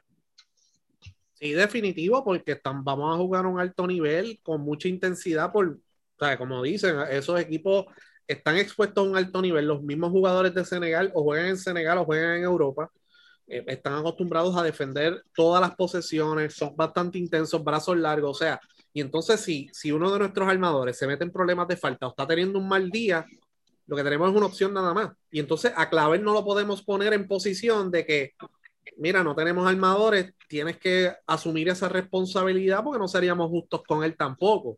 Y lo cansa más. Sí, exacto, podría hacer el trabajo porque lo hizo en colegial, pero ese no es su rol aquí en este equipo. ¿sabes? Así que, porque es nuestro mejor jugador ofensivo o potencialmente nuestro mejor jugador ofensivo cuando lo veamos ahora, porque en el Mundial no lució tan bien como esperábamos. Ahora sí va a lucir bien porque ya lleva varios años en Europa. Así que eso nos va a pasar factura, no, no tener ese otro armador o ese otro jugador que nos pueda resolver y pueda facilitar la ofensiva a otros jugadores como Clavel, Piñeiro y llevar el balón a la pintura. Si Brown o Gandía tienen un mal día, lo que tenemos es una opción y si el otro también tiene un mal día, estamos, se va a poner la cosa bien difícil para Puerto Rico en cualquier partido. Ok, Ricky, eh, viendo aquí pues lo que se dio también obviamente de esta convocatoria, eh, es bien difícil sacar villano eh, de, de, cualquier outcome o cualquier resultado que, que, vaya a tener el equipo de Puerto Rico, pero expectativa en cuanto a, a, qué figura es la que quizás este, tú entiendes que, que, que nos pueda quizás este, llevar a, a, dar un milagro y una figura que tú entiendas que, que, sea la que tú vas a decir, pues mira, mano, eh, este tipo eh, hasta aquí. este, eh, mira, el, la figura que puede surgir, yo creo que está entre los mismos tres que, que mencionó este Maxi. Ahí puede estar el tapado de nosotros. Puede estar entre esos tres, entre Moni, Sosa y Fijolpi. Y ese puede ser quizás este, e, el héroe sin capa que nos llegue, nos caiga del cielo. Eso depende de, de cómo está estructurado ese sistema de Eddie, o sea, para crear la ofensiva, porque eso es otra cosa también que nosotros hemos tenido problemas en el pasado. O sea, si se crea en este caso con un jugador ofensivo como Jan Clavel, pues yo me imagino que de las cuatro jugadas que, que puede hacer Eddie, que son las más que aguanta, este, pues tres van a estar para crearle la ofensiva a, a Clavel y quizás una que otra pues para, para llevar esa bola adentro. Yo creo que ahí, entre esos tres, quizá un mismo Moni o, o, o Sosa puede estar el tapado. Entre los villanos, por la condición, el problema que tenemos con, con lo, llevar dos armadores nada más, eh, Gary Brown, mano. No sé, pero yo creo que le toque ese rol este año. Y, y, y porque yo te podría decir a ti, pues mira, Jorge Brian Díaz, pero no, no. Exacto, sí, eso te iba a preguntar, de la pintura. ¿qué, ¿Qué, tenemos en la pintura entonces? Porque tenemos todos los dos armadores, pero viendo el asunto de los centros, tenemos dos centros, pero uno de ellos, por lo menos, lució bien en, el, en, lo, en los fogueos, pero entonces el otro que es Jorge Brian, ¿qué, eh, yo, Yo te, ¿Qué nos puede dar del, del banco? Ah. Yo sería más, no, no, ok, pero yo sería más osado en esa parte, fíjate. La, la prueba okay. de los armadores la vamos a tener en ese primer juego contra Senegal, ¿ok? Por el tipo de, de backcourt que tiene el equipo de Senegal. Ahí va a ser la prueba de fuego. Ahí sabemos lo que nos va a esperar el gesto del torneo. Si va a confrontar problemas, mismos problemas de faltas personales o que no van a poder con el empuje y nos vamos a, a, a joder, ¿ok? Eh, yo sería un poquito más osado porque como nosotros no sabemos, o sea, porque el problema que tiene Jorge Bryan es, es de deseo y ánimo, o sea, lo sabemos, pero yo sería un poquito más osado y me atrevería hasta empezar con él a ver cómo él me responde, porque si viene en uno de esos días, o sea, pues yo aprovecho el máximo, olvídate, aunque no me dé más nada en el torneo, que se joda, o sea, aunque yo tenga que jugar 5 o 6 minutos con él y después sentarlo y mira, ya hiciste tu, tu como dice Jaco, la, la, ya hiciste tu, tu mierda del día, pues ok, pero yo sería un poco más osado y trataría a ver, o sea, yo trataría a ver si yo veo que estén las mismas, pues mira, no, ok, vente, Condi, o sea, no tengo más nada. O sea, otra, otra pieza bien, bien importante, pero hay que ver o sea, dentro de este grupo qué empuje tiene es el de Andújar. Tú sabes, Andújar es de un sí. IQ bastante alto y, y, y, y, es un jugador que, que sabemos que es líder. Y acuérdate que este equipo ahora mismo puede tener un capitán, pero no necesariamente eso, eso es este sinónimo de, de, de liderazgo. Sea, hay que ver el rol que juega él dentro de eso. Para corazón y cría, pues tenemos a otro jugador, que esos son otros 20 pesos. Pero, pero con la situación de Jorge Bryan, y, y lo digo más bien porque eh, yo no sé, como que empezar con Condi, por lo bien que está luciendo, nos lo van a atacar mucho en esos primeros minutos. Y, y, y vamos a ver bien poco de él en esa primera mitad por eso mismo, de verdad. ¿sabes? No sé, tengo, tengo esa, esa espinita de verdad, como que se nos va a meter en falta rápido y, y entonces vamos a tener que, que sudar, eh, jugar y morir con, con Jorge Bryan, de verdad. Por eso te digo que sería un poco atrevido. Vamos a jugar atrevido aquí. Yo sé que mucha gente va a decir, ah, pero va a empezar con este otra vez, este y lo otro. Pero vamos a ver cómo, cómo o sea, vamos a experimentar. Pues te tiro el, el, pescado primero. Toma, ahí tienes el, el pescado para ver qué es lo que tú vas a hacer. A ver, quién sabe. Okay. Modesti, expectativa del torneo y, y, del futuro del equipo nacional. Pues mira, ahora mismo es difícil. Bueno, el futuro está más apretado. Este. largo proceso. Fue lejos ahí. Sí, estamos, estamos, estamos, estamos, apretados porque hay ventana en noviembre y, y ya tú sabes. Este, mira, eh, yo creo que depende de lo que pase con Senegal. Yo la voy a dar partiendo de que de que todo el mundo va a jugar. Eh, yo creo que Puerto Rico, voy a caer de nuevo en, en lo que nosotros siempre caemos, la, poner el equipo por encima de lo que realmente está. Pero uh -huh. yo creo que al menos Puerto Rico va a clasificar a la semifinal. Yo creo que Puerto Rico sí. va a clasificar a la semifinal. Eh, eso, obviamente, la posición del pende del juego de Italia, la probabilidad es alta de que ese juego no lo vamos a ganar. Y entonces el cruce sería con Serbia, porque Serbia va a aplastar a Filipinas y lo más probable va a aplastar a Dominicana, porque Dominicana no tiene ni estatura. Eh, sí tiene mucha cría como los boricuas, pero ese cruce sería con Serbia y ahí sacamos nuestro sueño olímpico. Pero por lo menos lo tengo pasando de ronda. Si Senegal hubiese tenido una mejor preparación y posiblemente una mejor convocatoria eh, en cuestión de jugadores de NBA, uno que otro y eso, pues entonces ese juego, pues eh, cuando empezamos a leer noticias de Senegal, había mucha expectativa con la convocatoria y tenían ciertos nombres de NBA, pero mientras se fue acercando el torneo, pues esos jugadores pues se fueron quitando por diferentes razones, específicamente calendarización, y pues el único que pudieron conseguir grande así, pues, pues desde de afuera, ¿verdad? De los que están jugando afuera, pues fue Henry, eh, y los otros dos que están jugando en Europa. Eh, los demás, pues, están jugando en Senegal. Así que ese juego va a ser accesible. No estoy diciendo que Puerto Rico lo va a ganar, pero sí es un partido accesible y si pues lo dan por confiscación, pues mejor todavía y entonces nos jugamos esa clasificación, eh, perdón, esa, ese pase con Italia. Entonces, si cruzamos con Dominicana, si le ganamos a Italia y, eventualmente cruzamos con Dominicana, se va a caer el techo del coliseo con esa quejilla que vamos a montar ahí con los dominicanos. Eh, ese, equipo, ese equipo de Dominicana, tú lo, lo das ganando sobre Filipinas. Filipinas. Sí, porque Filipinas lo que tiene básicamente como cinco o seis, tienen tres, siete jugadores que juegan colegial en su país. Y los otros juegan en la liga profesional de, de Filipinas. Y el que mencionó Pícaro, que es Kai Soto, que mide como 7-1, tiene 19 años y ahora es que va a jugar en ligas de alto nivel. O sea que ese equipo de Filipinas lo que llevó ahí pues es como que un relevo, eh, una prueba. Vamos a ir a probar, vamos a coger dos bofetas, pero vamos a coger dos bofetas con una bofeta con Serbia y posiblemente la otra bofeta la cogemos con Dominicana. ¿Sabes? Y, o sea que, la semifinal del plátano. ¿Perdón? Ay, mi madre. La, semifinal del plátano. sí, porque es que no, o sea, yo, yo creo que Dominicana va a clasificar a la semifinal y Puerto Rico, pues si Senegal no juega, es un given. Si juega Senegal, pues hay que ver, pero tenemos la ventaja de los fogueos y de la preparación por encima de Senegal, que Senegal no fogueó. Así que yo creo que las expectativas son, pues mínimo, llegar a una semifinal. Si llegamos a la final, pues ya sabemos el libreto de, de eso. Yo creo que Serbia eh, aunque no tiene su mejor convocatoria, tienen otros jugadores que están convocados, pero los decidieron bajar para eventualmente ir a los Juegos Olímpicos, que lo veo un poquito riesgoso, ¿verdad? Porque eso no está garantizado, aunque están jugando en Serbia. Eh, es una muy buena convocatoria y todos los jugadores han jugado en ligas de alto nivel.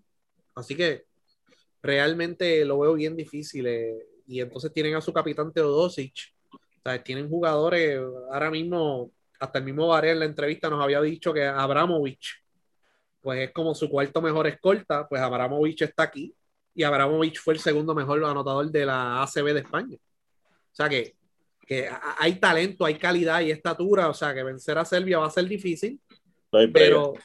No hay, ¿Ah? break.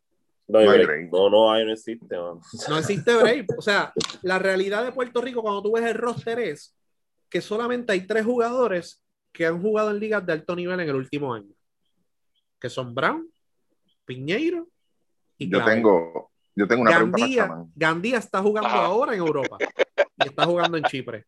Así que tú sabes, eh, la cuesta está bien empinada para Puerto Rico.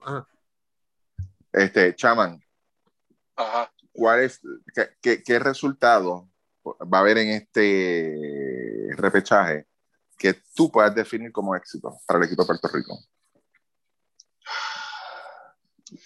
No son expectativas. yo, yo, creo que no va a tener que ver con los resultados, va a tener que ver con, con qué podamos ver de, de, un jugador como George Condi. O sea, yo creo que okay, de, pero, de, de, un jugador como Gandhi, en términos de resultados, para entonces seguir entonces por esa línea, eh, equipo. yo creo que tiene que tiene que ser el llegar a los Juegos Olímpicos. Yo creo que no, tú sabes, no decir llegar a la semifinal ah, qué chévere, va a estar bueno, todos queremos llegar a la semifinal y nítido, pero o sea, desde ya hace un año sabemos que esto es un juego bien difícil contra Serbia. Y nada, no sé, aquí eh, el resultado, el resultado importante podría ser que, este, que cinco de ellos den positivo a COVID. es un éxito. vámonos, vámonos de aquí la vez, mano, el éxito. muchachos. el resultado va a ser del laboratorio, este va a ser el milagro. Pero mira, eh, en cuestión del equipo. que se muera la mitad del equipo. El equipo, mira, el equipo.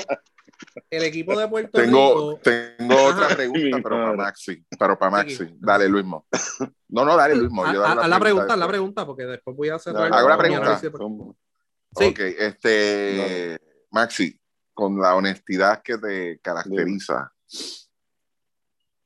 Estamos posiblemente ante el último juego de dedicación como dirigente de la selección nacional. No, por cara. Mierda. Mano, depende. Depende. ¿Tú lo pones en depende? Yo creo que sí, lo que pasa es que Eso es un tema bien delicado. Eso no hay un momento. Eso no eso no hay un No he momento. escuchado eso. Eso es un tema que hay que tener mucho cuidado, porque mira, eh, si llegamos a semifinal de, de repechaje eh, contra Santo Domingo, un ejemplo, es un juego que podemos ganar. Entonces eso nos pondría en la final. Y si nosotros llegamos a la final, pues eso se va a ver como, un- como una victoria. Eh, yo creo que de verdad que yo no me atrevería a decir que estamos de- de- el- del último juego de Eddie. Yo creo que yo creo que no. De la única manera es que juegue Senegal y, se, y e Italia y nos den dos pelas de 30, que no va a pasar.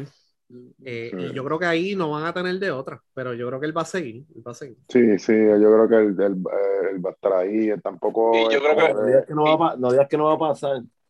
Y yo, Bueno, no, y ¿verdad? yo creo, y, y perdona, ¿verdad? Por contestar la pregunta yo, ¿verdad? Pero yo no creo que eso vaya a depender, el- la estadía de, de Eddie en el equipo nacional no va a depender de los resultados de este repechaje, va a depender No. de lo que surja de los jugadores después de este repechaje y de lo que siga cayendo, porque lo que ha pasado después de la burbuja es, es- es- es puro aguacero.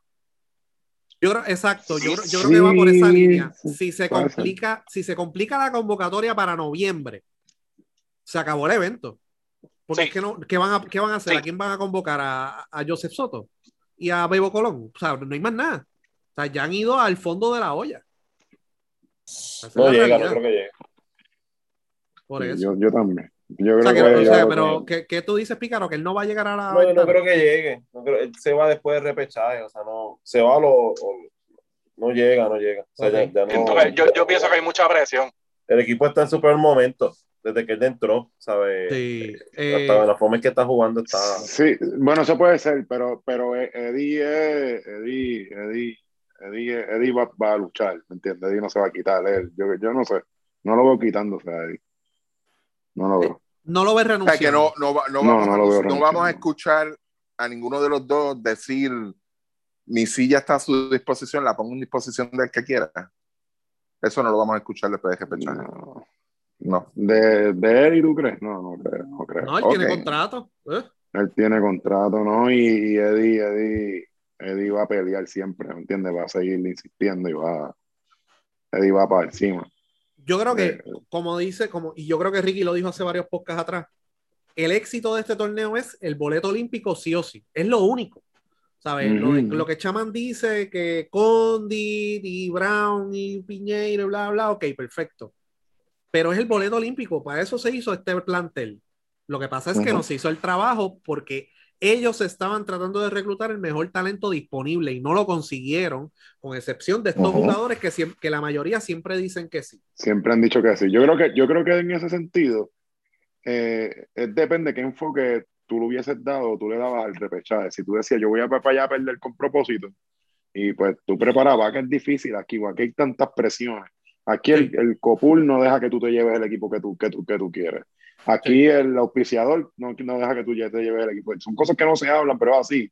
Y tú tuviste en BCN, tú sabes que hubo torneos centroamericanos que el COPUL no quiso que se llevaran Sí, jóvenes. sí, punto. se descojonó todo. eh, aquí es bien difícil reclutar y hay tantas manos que quieren inferir en, en qué jugador va y qué no va, que son cosas que uno aprende en el camino. Este, es, es bien complicado. Tú que- voy a llevar, ah, por ejemplo, yo, yo he leído a gente con toda la lógica del mundo. Me hubiese llevado la mayoría del U19, por ejemplo, aunque la fecha complicada, pero si hubiese podido, me hubiese llevado la mayoría del U19 para allá. Mano, si se llevan la mayoría del U19 para allá, que era súper bello y precioso, este, el Copul no le daba un peso. Por ejemplo, este, Sí. porque el Copul va que quiere que tú te lleves el, el mejor talento disponible. No para trataste de clasificar a. Tokio, así que no te Exacto. voy, No de lo que te voy a asignar no te lo doy. Sí. Exacto, es bien difícil esa sillita, por eso te digo Sí. que siempre hay manera de que, de que, de que en este caso, pues Eddie Pero- este, pero el ahí- presidente ahí yo te- justificar. Ahí yo te lo voy a contrarrestar diciendo, como no hay un plan, pues tienen que llevar. A eso iba yo, a, a dar No hay las un notas plan. hasta ahora. Esa- pero espérate, esa, esa, la- ok, vamos por parte. En planificación, ¿qué nota le damos? Yo le doy F. F. Ok. F, En convocatoria, ¿qué nota le damos? F. C menos. F menos. Ok, en preparación, incluyendo los fogueos. Eh, Tuvieron todo el tiempo del mundo, no hubo BCN. Sí, pero, pero, pero, No. o sea, eh, eh, fue una buena preparación y dentro de Sí, nuestro grupo fue la sí, mejor preparación, sí. pero, Sí, la preparación bueno. fue buena. pero, pero, ellos pedían más de un mes, cogieron tres semanas nada más. Sí. Exacto, eso es lo que la quería pre- decir. la- Así que no. El, el- el que darle problema con la preparación fue que no llegaron los recursos por la razón que fuese de la convocatoria que quizás esperaban. Por, por la F, por la F que tuvieron Y en a- y a- convocatoria. ahí, y a- ahí quizás por la F de la planificación. Y lo Exacto. podías combinar con la U19 que ya estaba aquí. No lo hicieron, solamente Porque lo trajeron que a falta- Pinzón y a Wheeler y ya. Pinzón creo Exacto, que o sea, que lo faltaría es Y el resultado. Sí. Wheeler, sí. Ok. Sí, que eso, Eso que eso que fue bueno también. Tenemos- Ellos, ellos- ellos integraron, integraron a dos de los muchachos jóvenes para las prácticas. Yo creo que con Dick, mano, mi nota, mi nota aquí, yo en eso estoy con Chaman. Este, mi nota aquí es que con Dick eh, esto le sirva y si, si, si no termina la universidad o la termina luego, este, pueda llegar a Europa. Yo creo que lució brutal en los fogueos. Eh, es un chamaco que se ve súper seguro de sí mismo me impresionó incluso eso, no lo vi asustado nunca, lo vi bien seguro, bien, bien, bien confiado, parecía un jugador que había jugado antes con, con, con la selección adulta. Eh, y yo creo que si fuese a darle una nota positiva es el provecho que él le pueda sacar y, y que crucemos y nos toque con un Santo Domingo eh, y que a Dios que reparta suerte, que demos un palo. Eso sería lo único. Sí, yo creo que en esa, en esa línea de la preparación eh, es eso mismo, el- lo que dijiste también. Y, y yo creo que pues, el problema es ese, que, que está, eh, eh, la preparación está chocando, está chocando en el término de del tiempo, está chocando por el asunto de la mala convocatoria también, este, y, y que un año para prepararse, eso también me molesta bastante. Lo, que, lo de los fogueos, que consiguieron los fogueos y se prepararon con esos equipos, pues eso es lo que yo podría quizás yo añadirle, tú sabes, decirle, pues mira, vamos a darle una C, una menos ahí, cuidado, pero yo diría más como una C en, en- en esa línea. Y, y todo va a depender, como dice Maxi, que, que podamos ver, que, que, que de aquí a tres años digamos, coño, qué bueno que se le dio la oportunidad a Conti, mira dónde está ahora. Yo, yo, yo creo, y, y analizando a Puerto Rico, es un equipo que defiende y básicamente eh, los equipos de Eddie siempre han defendido. el problema sí. es Sí. el problema es la consistencia porque nuestros jugadores no están expuestos a un baloncesto de alto nivel, no tienen esa condición física. Y la ¿Sabes? ofensiva, el problema ha sido la ofensiva, si tú miras, pero los equipos de Eddie han defendido bien. Y, y si nosotros podemos, bien. Siempre han defendido bien. O sea, cada dirigente tiene su identidad, Flor la suya, Julio. Y yo creo que la identidad de Eddie en la selección ha sido la defensa. El problema ha sido que la ofensiva no, no, no, no, que- no va a la par y lo vemos en los el- porcientos ahí. El problema Pero es que, el, el talento también, son 20 cosas, hay que ver. Sí, pero lo, lo que también, el por otro problema es que ahora mismo el baloncesto ha avanzado a tal nivel que Puerto Rico, que antes dominaba en los fast break, que era el mejor, uno de los mejores equipos siempre en cualquier torneo que corría el fast break, ahora mismo los equipos europeos nos están dominando en eso también.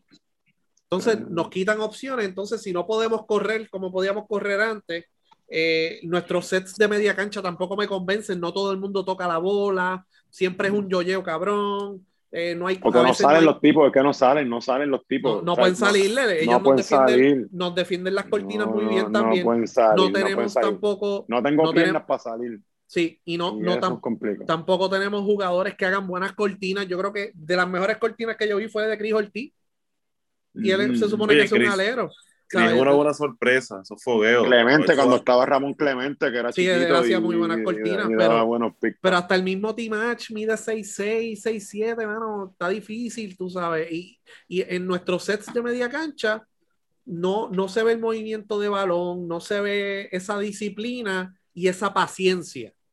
¿sabes? Y entonces, si no podemos correr, eh, gracias a lo mejor a las oportunidades que nos den en defensa, eh, un corte de balón, una intercepción, este, un tiro malo de tres del otro equipo que podamos correr, si no podemos hacer eso, pues entonces nuestra ofensiva está limitada y entonces tenemos que ir entonces a esa ofensiva de media cancha, tener paciencia, movimiento de balón, nos defienden bien las cortinas, no tenemos pick and roll, ¿sabes? Eh, tenemos un reto bien grande y entonces los Juegos de Puerto Rico, por ejemplo, en el pasado mundial, que tuvimos una actuación sobresaliente en ofensiva, fue que un jugador metió 30, 25 vueltas, ¿se acuerdan? Sí, dependíamos de.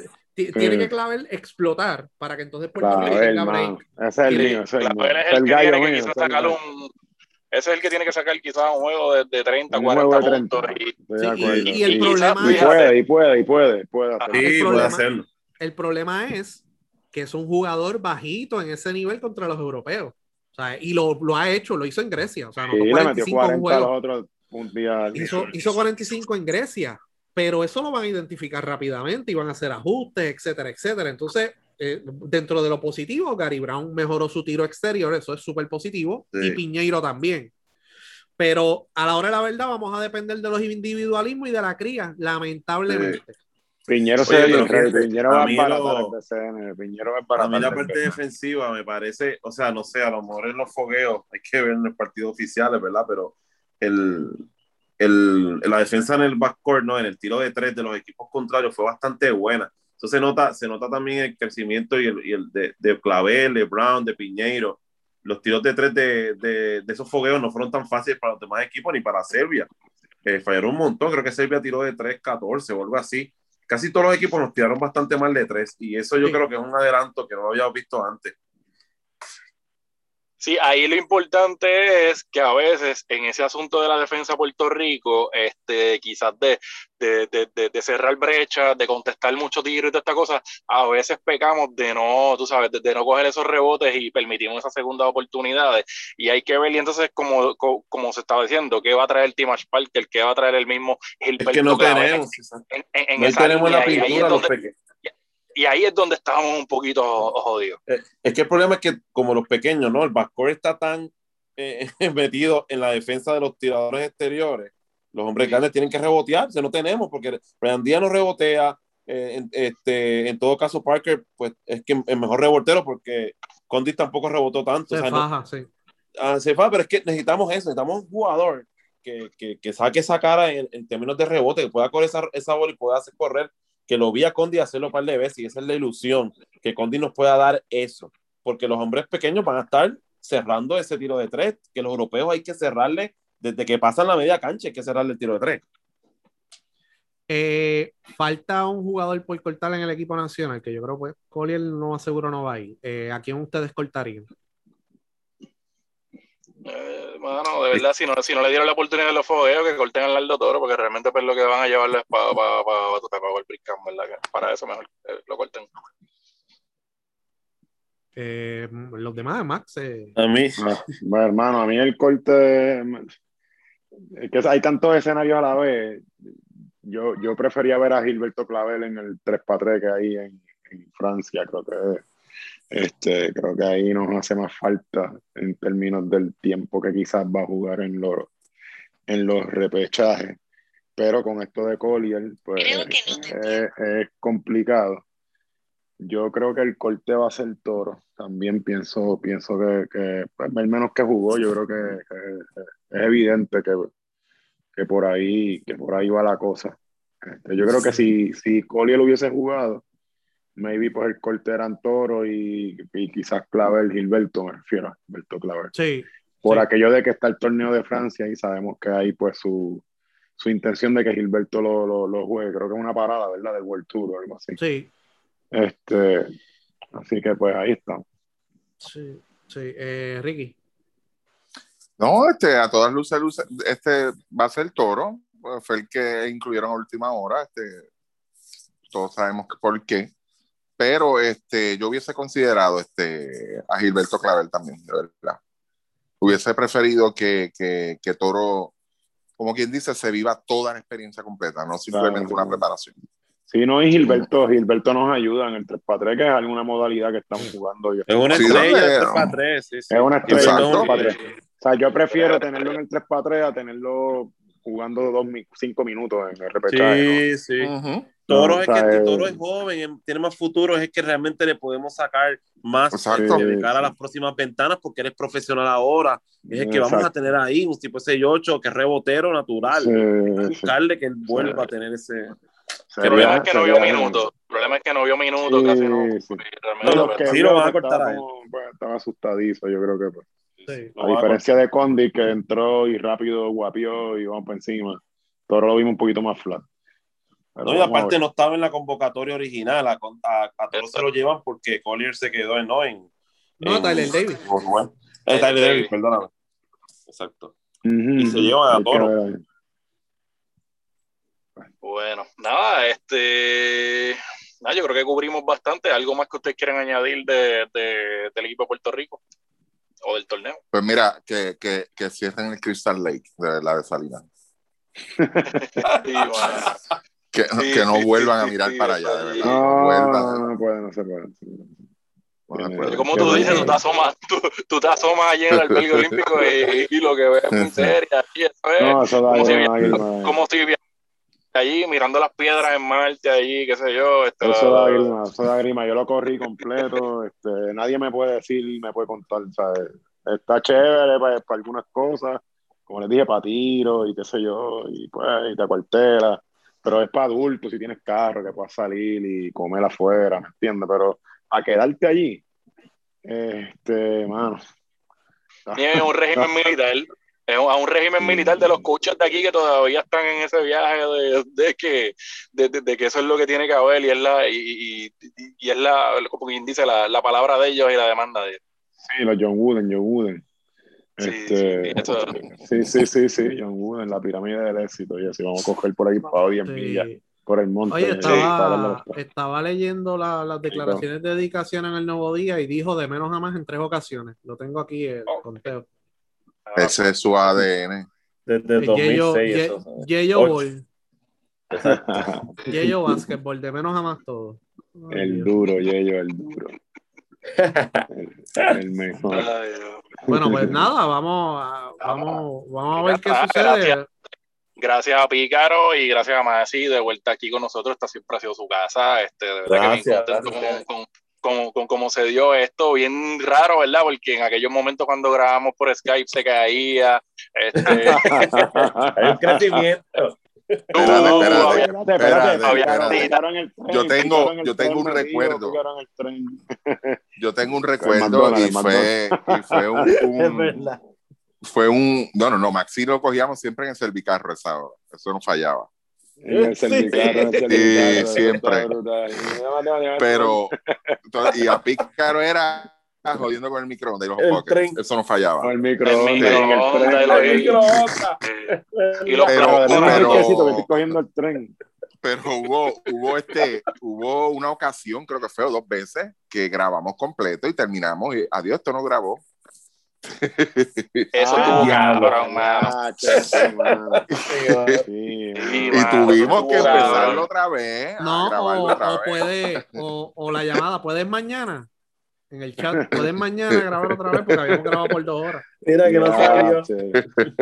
Ya, che, no. Qué bueno, eh, qué bueno que se estas tecnologías nuevas y todo esto Sí, eso. pues, sí, con sí. Skype, Primero, Primero, mira, Ya, la tecnología, la tecnología la teníamos Yo me, primero conecté, que la espérate, yo, pandemia, me, ¿ok? yo, yo me conecté por Skype de España, allí en, uno, en unas cuevas allí. Coño, con- con- sí, mano, Eso estuvo brutal también. Ya, No, no, verdad. No, no, yo creo que pioneros fuimos, ¿oíste? Pioneros fuimos en términos de, de Sí. nosotros seguir grabando podcast aquí, todos en el carajo, porque Sí. eh, Cuando sin empezó- vernos nunca, sin vernos nunca, sin vernos nunca. empezó Sí, la fiebre de mano. los podcasts, era, era mucha gente haciéndolo y tratando de hacer presencial, y nosotros ya veníamos con grabarlo desde nuestras casas de hace 10 años, ya 15 años. Exacto, por eso, primero que la pandemia. Cuando la pande el Zoom se vino a conocer, el boom fue cuando vino después de la pandemia. Ah, mira, el Zoom meeting, no. Ya nosotros teníamos. eh, Y Ya nosotros ya dos años con Zoom cuando empezó la pandemia. Y ahora todo el mundo tira el podcast por mundo. Anchor y nosotros empezamos a tirarlo por Anchor hace como tres años por ahí o cuatro. Sí, sí, sí. Sí, de verdad que fueron. Nos dimos a conocer de diferentes formas, ¿verdad? Cada uno en su proceso. Este, Eso es así. no, no. Pero Vamos, ustedes me han quemado cuatro esto. años. Yo, yo, yo los escucho. Ok, ok, espérate, eso. Es la segunda vez que dices eso. Eh, eh, eh, pero nosotros Mira, no te quemamos. Mira, tu no, nombre no, nunca lo mencionamos nunca aquí. No, Nunca, dijimos el nombre espérate, cabrúfalo, hablen claro. Ah, bueno, El, el hablábamos del viceministro. viceministro. Exacto. Pero Sí, tú- pero eso no, nadie que sabe quién era. no, quiero que- quiero sepan, ya revelaste quiero que el secreto. sepan, escucha, quiero que sepan que medio mundo en el gobierno y en cuantos sitios me decía así por culpa de ustedes, el, el viceministro. Ajá. Sí, sí. Mira, eso yo no lo sabía. Ah, Los malos son ellos. Los El malos son ellos. chacho, el chacho, ¿quién el chacho, chacho, chacho, chacho, chacho. Todo el mundo con el chacho, tuve que explicarle hasta a mi jefa lo que era el chacho. Este, sí, sí, sí. Una cosa súper incómoda. Este, Incómoda, Me- no, para nosotros no. sí, no. Por. Siempre se quedó el nene bueno del podcast. Siempre, Mira, siempre no fue me habla, por culpa de ustedes, Kile no me habló nunca. Este, Chile, Kile, el por de culpa, por culpa de nosotros, no, por culpa de la carta que él hizo. Ah, pues, pero ya tú sabes, estaba cada vez que iba no, no, ¿quién, quién en la carta? Que sí. Oye, pero Kile, lo pues, hablando de Kile, Kile tiene los cojones más grandes del mundo y tiene ahora. Sí. Pregúntame de Kile, dale, pregúntame de Kile. que ahora, ahora, ahora tiene a Pachanga, este, Ahora Rey que estamos Quiñones, que es su Pachanga. El jugador que no, el jugador joven sí, que no quiera jugar doble A, mira si tiene cojones ese tipo. Anda, Si quiere irse de la doble A, no puede jugar béisbol por un año. O sea, que se joda la juventud de Puerto Rico, que no juegue por un año. No me quiere jugar a mí, que se joda. Ahora no, Prefiero pero firmar- di- di- ahora dilo, dile ahora por qué los jugadores no quieren jugar doble A, para explicarle el, el Por, los, ba- del por los barrigones que están filmando profesionales, entre comillas, que vienen, ya están, Exactamente. que son un chorre de barrigones que ya no juegan profesional hace cinco años. y, ah, vamos para la doble A. Yo me tomé un cafecito en Grandes Ligas y ahora soy profesional y me. Lo firma, lo firma, sí. Sí, Cafecito y cafecito y guirini. Eso es lo que le gusta a cabros. jodió. Sí, sí, Kile, sí, sí. Kile, Kile quería 750 mil pesos en la pandemia, papá. Del- Ah, es el o sea, o sea, Maxi, espérate, Maxi, ¿tú, va. tú leíste la carta también, ¿la viste? Claro. ¿Cómo era que decía el difunto macho Camacho? Seguro. Eh, seguro. Mira, para dos horas. Este, y yo creo que Tacho, hay que tenerlo, hay que tenerlo. Pero con razón, con razón. Hay eh, que un tenerlo hora más, pero. Pícaro, Los tiene- Pícaro los tiene necesita nivel- los pockets. No, no. Nivel, sacando nivel muertos. carretilla. Mira, la gente sacando muertos de allá de Nueva York y de Italia y Kile pidiendo para la doble A porque había dejado de vender empanadillas, ¿no? casi un millón de pesos. sí. Ah, para Los- los- no. los brutal. Sí, no, muchachos, eso estuvo brutal. Bueno, muchachos, gracias a todos por estar. Espero que se repita pronto. Y nada, eh, Ricky, fuimos. Sí, señor.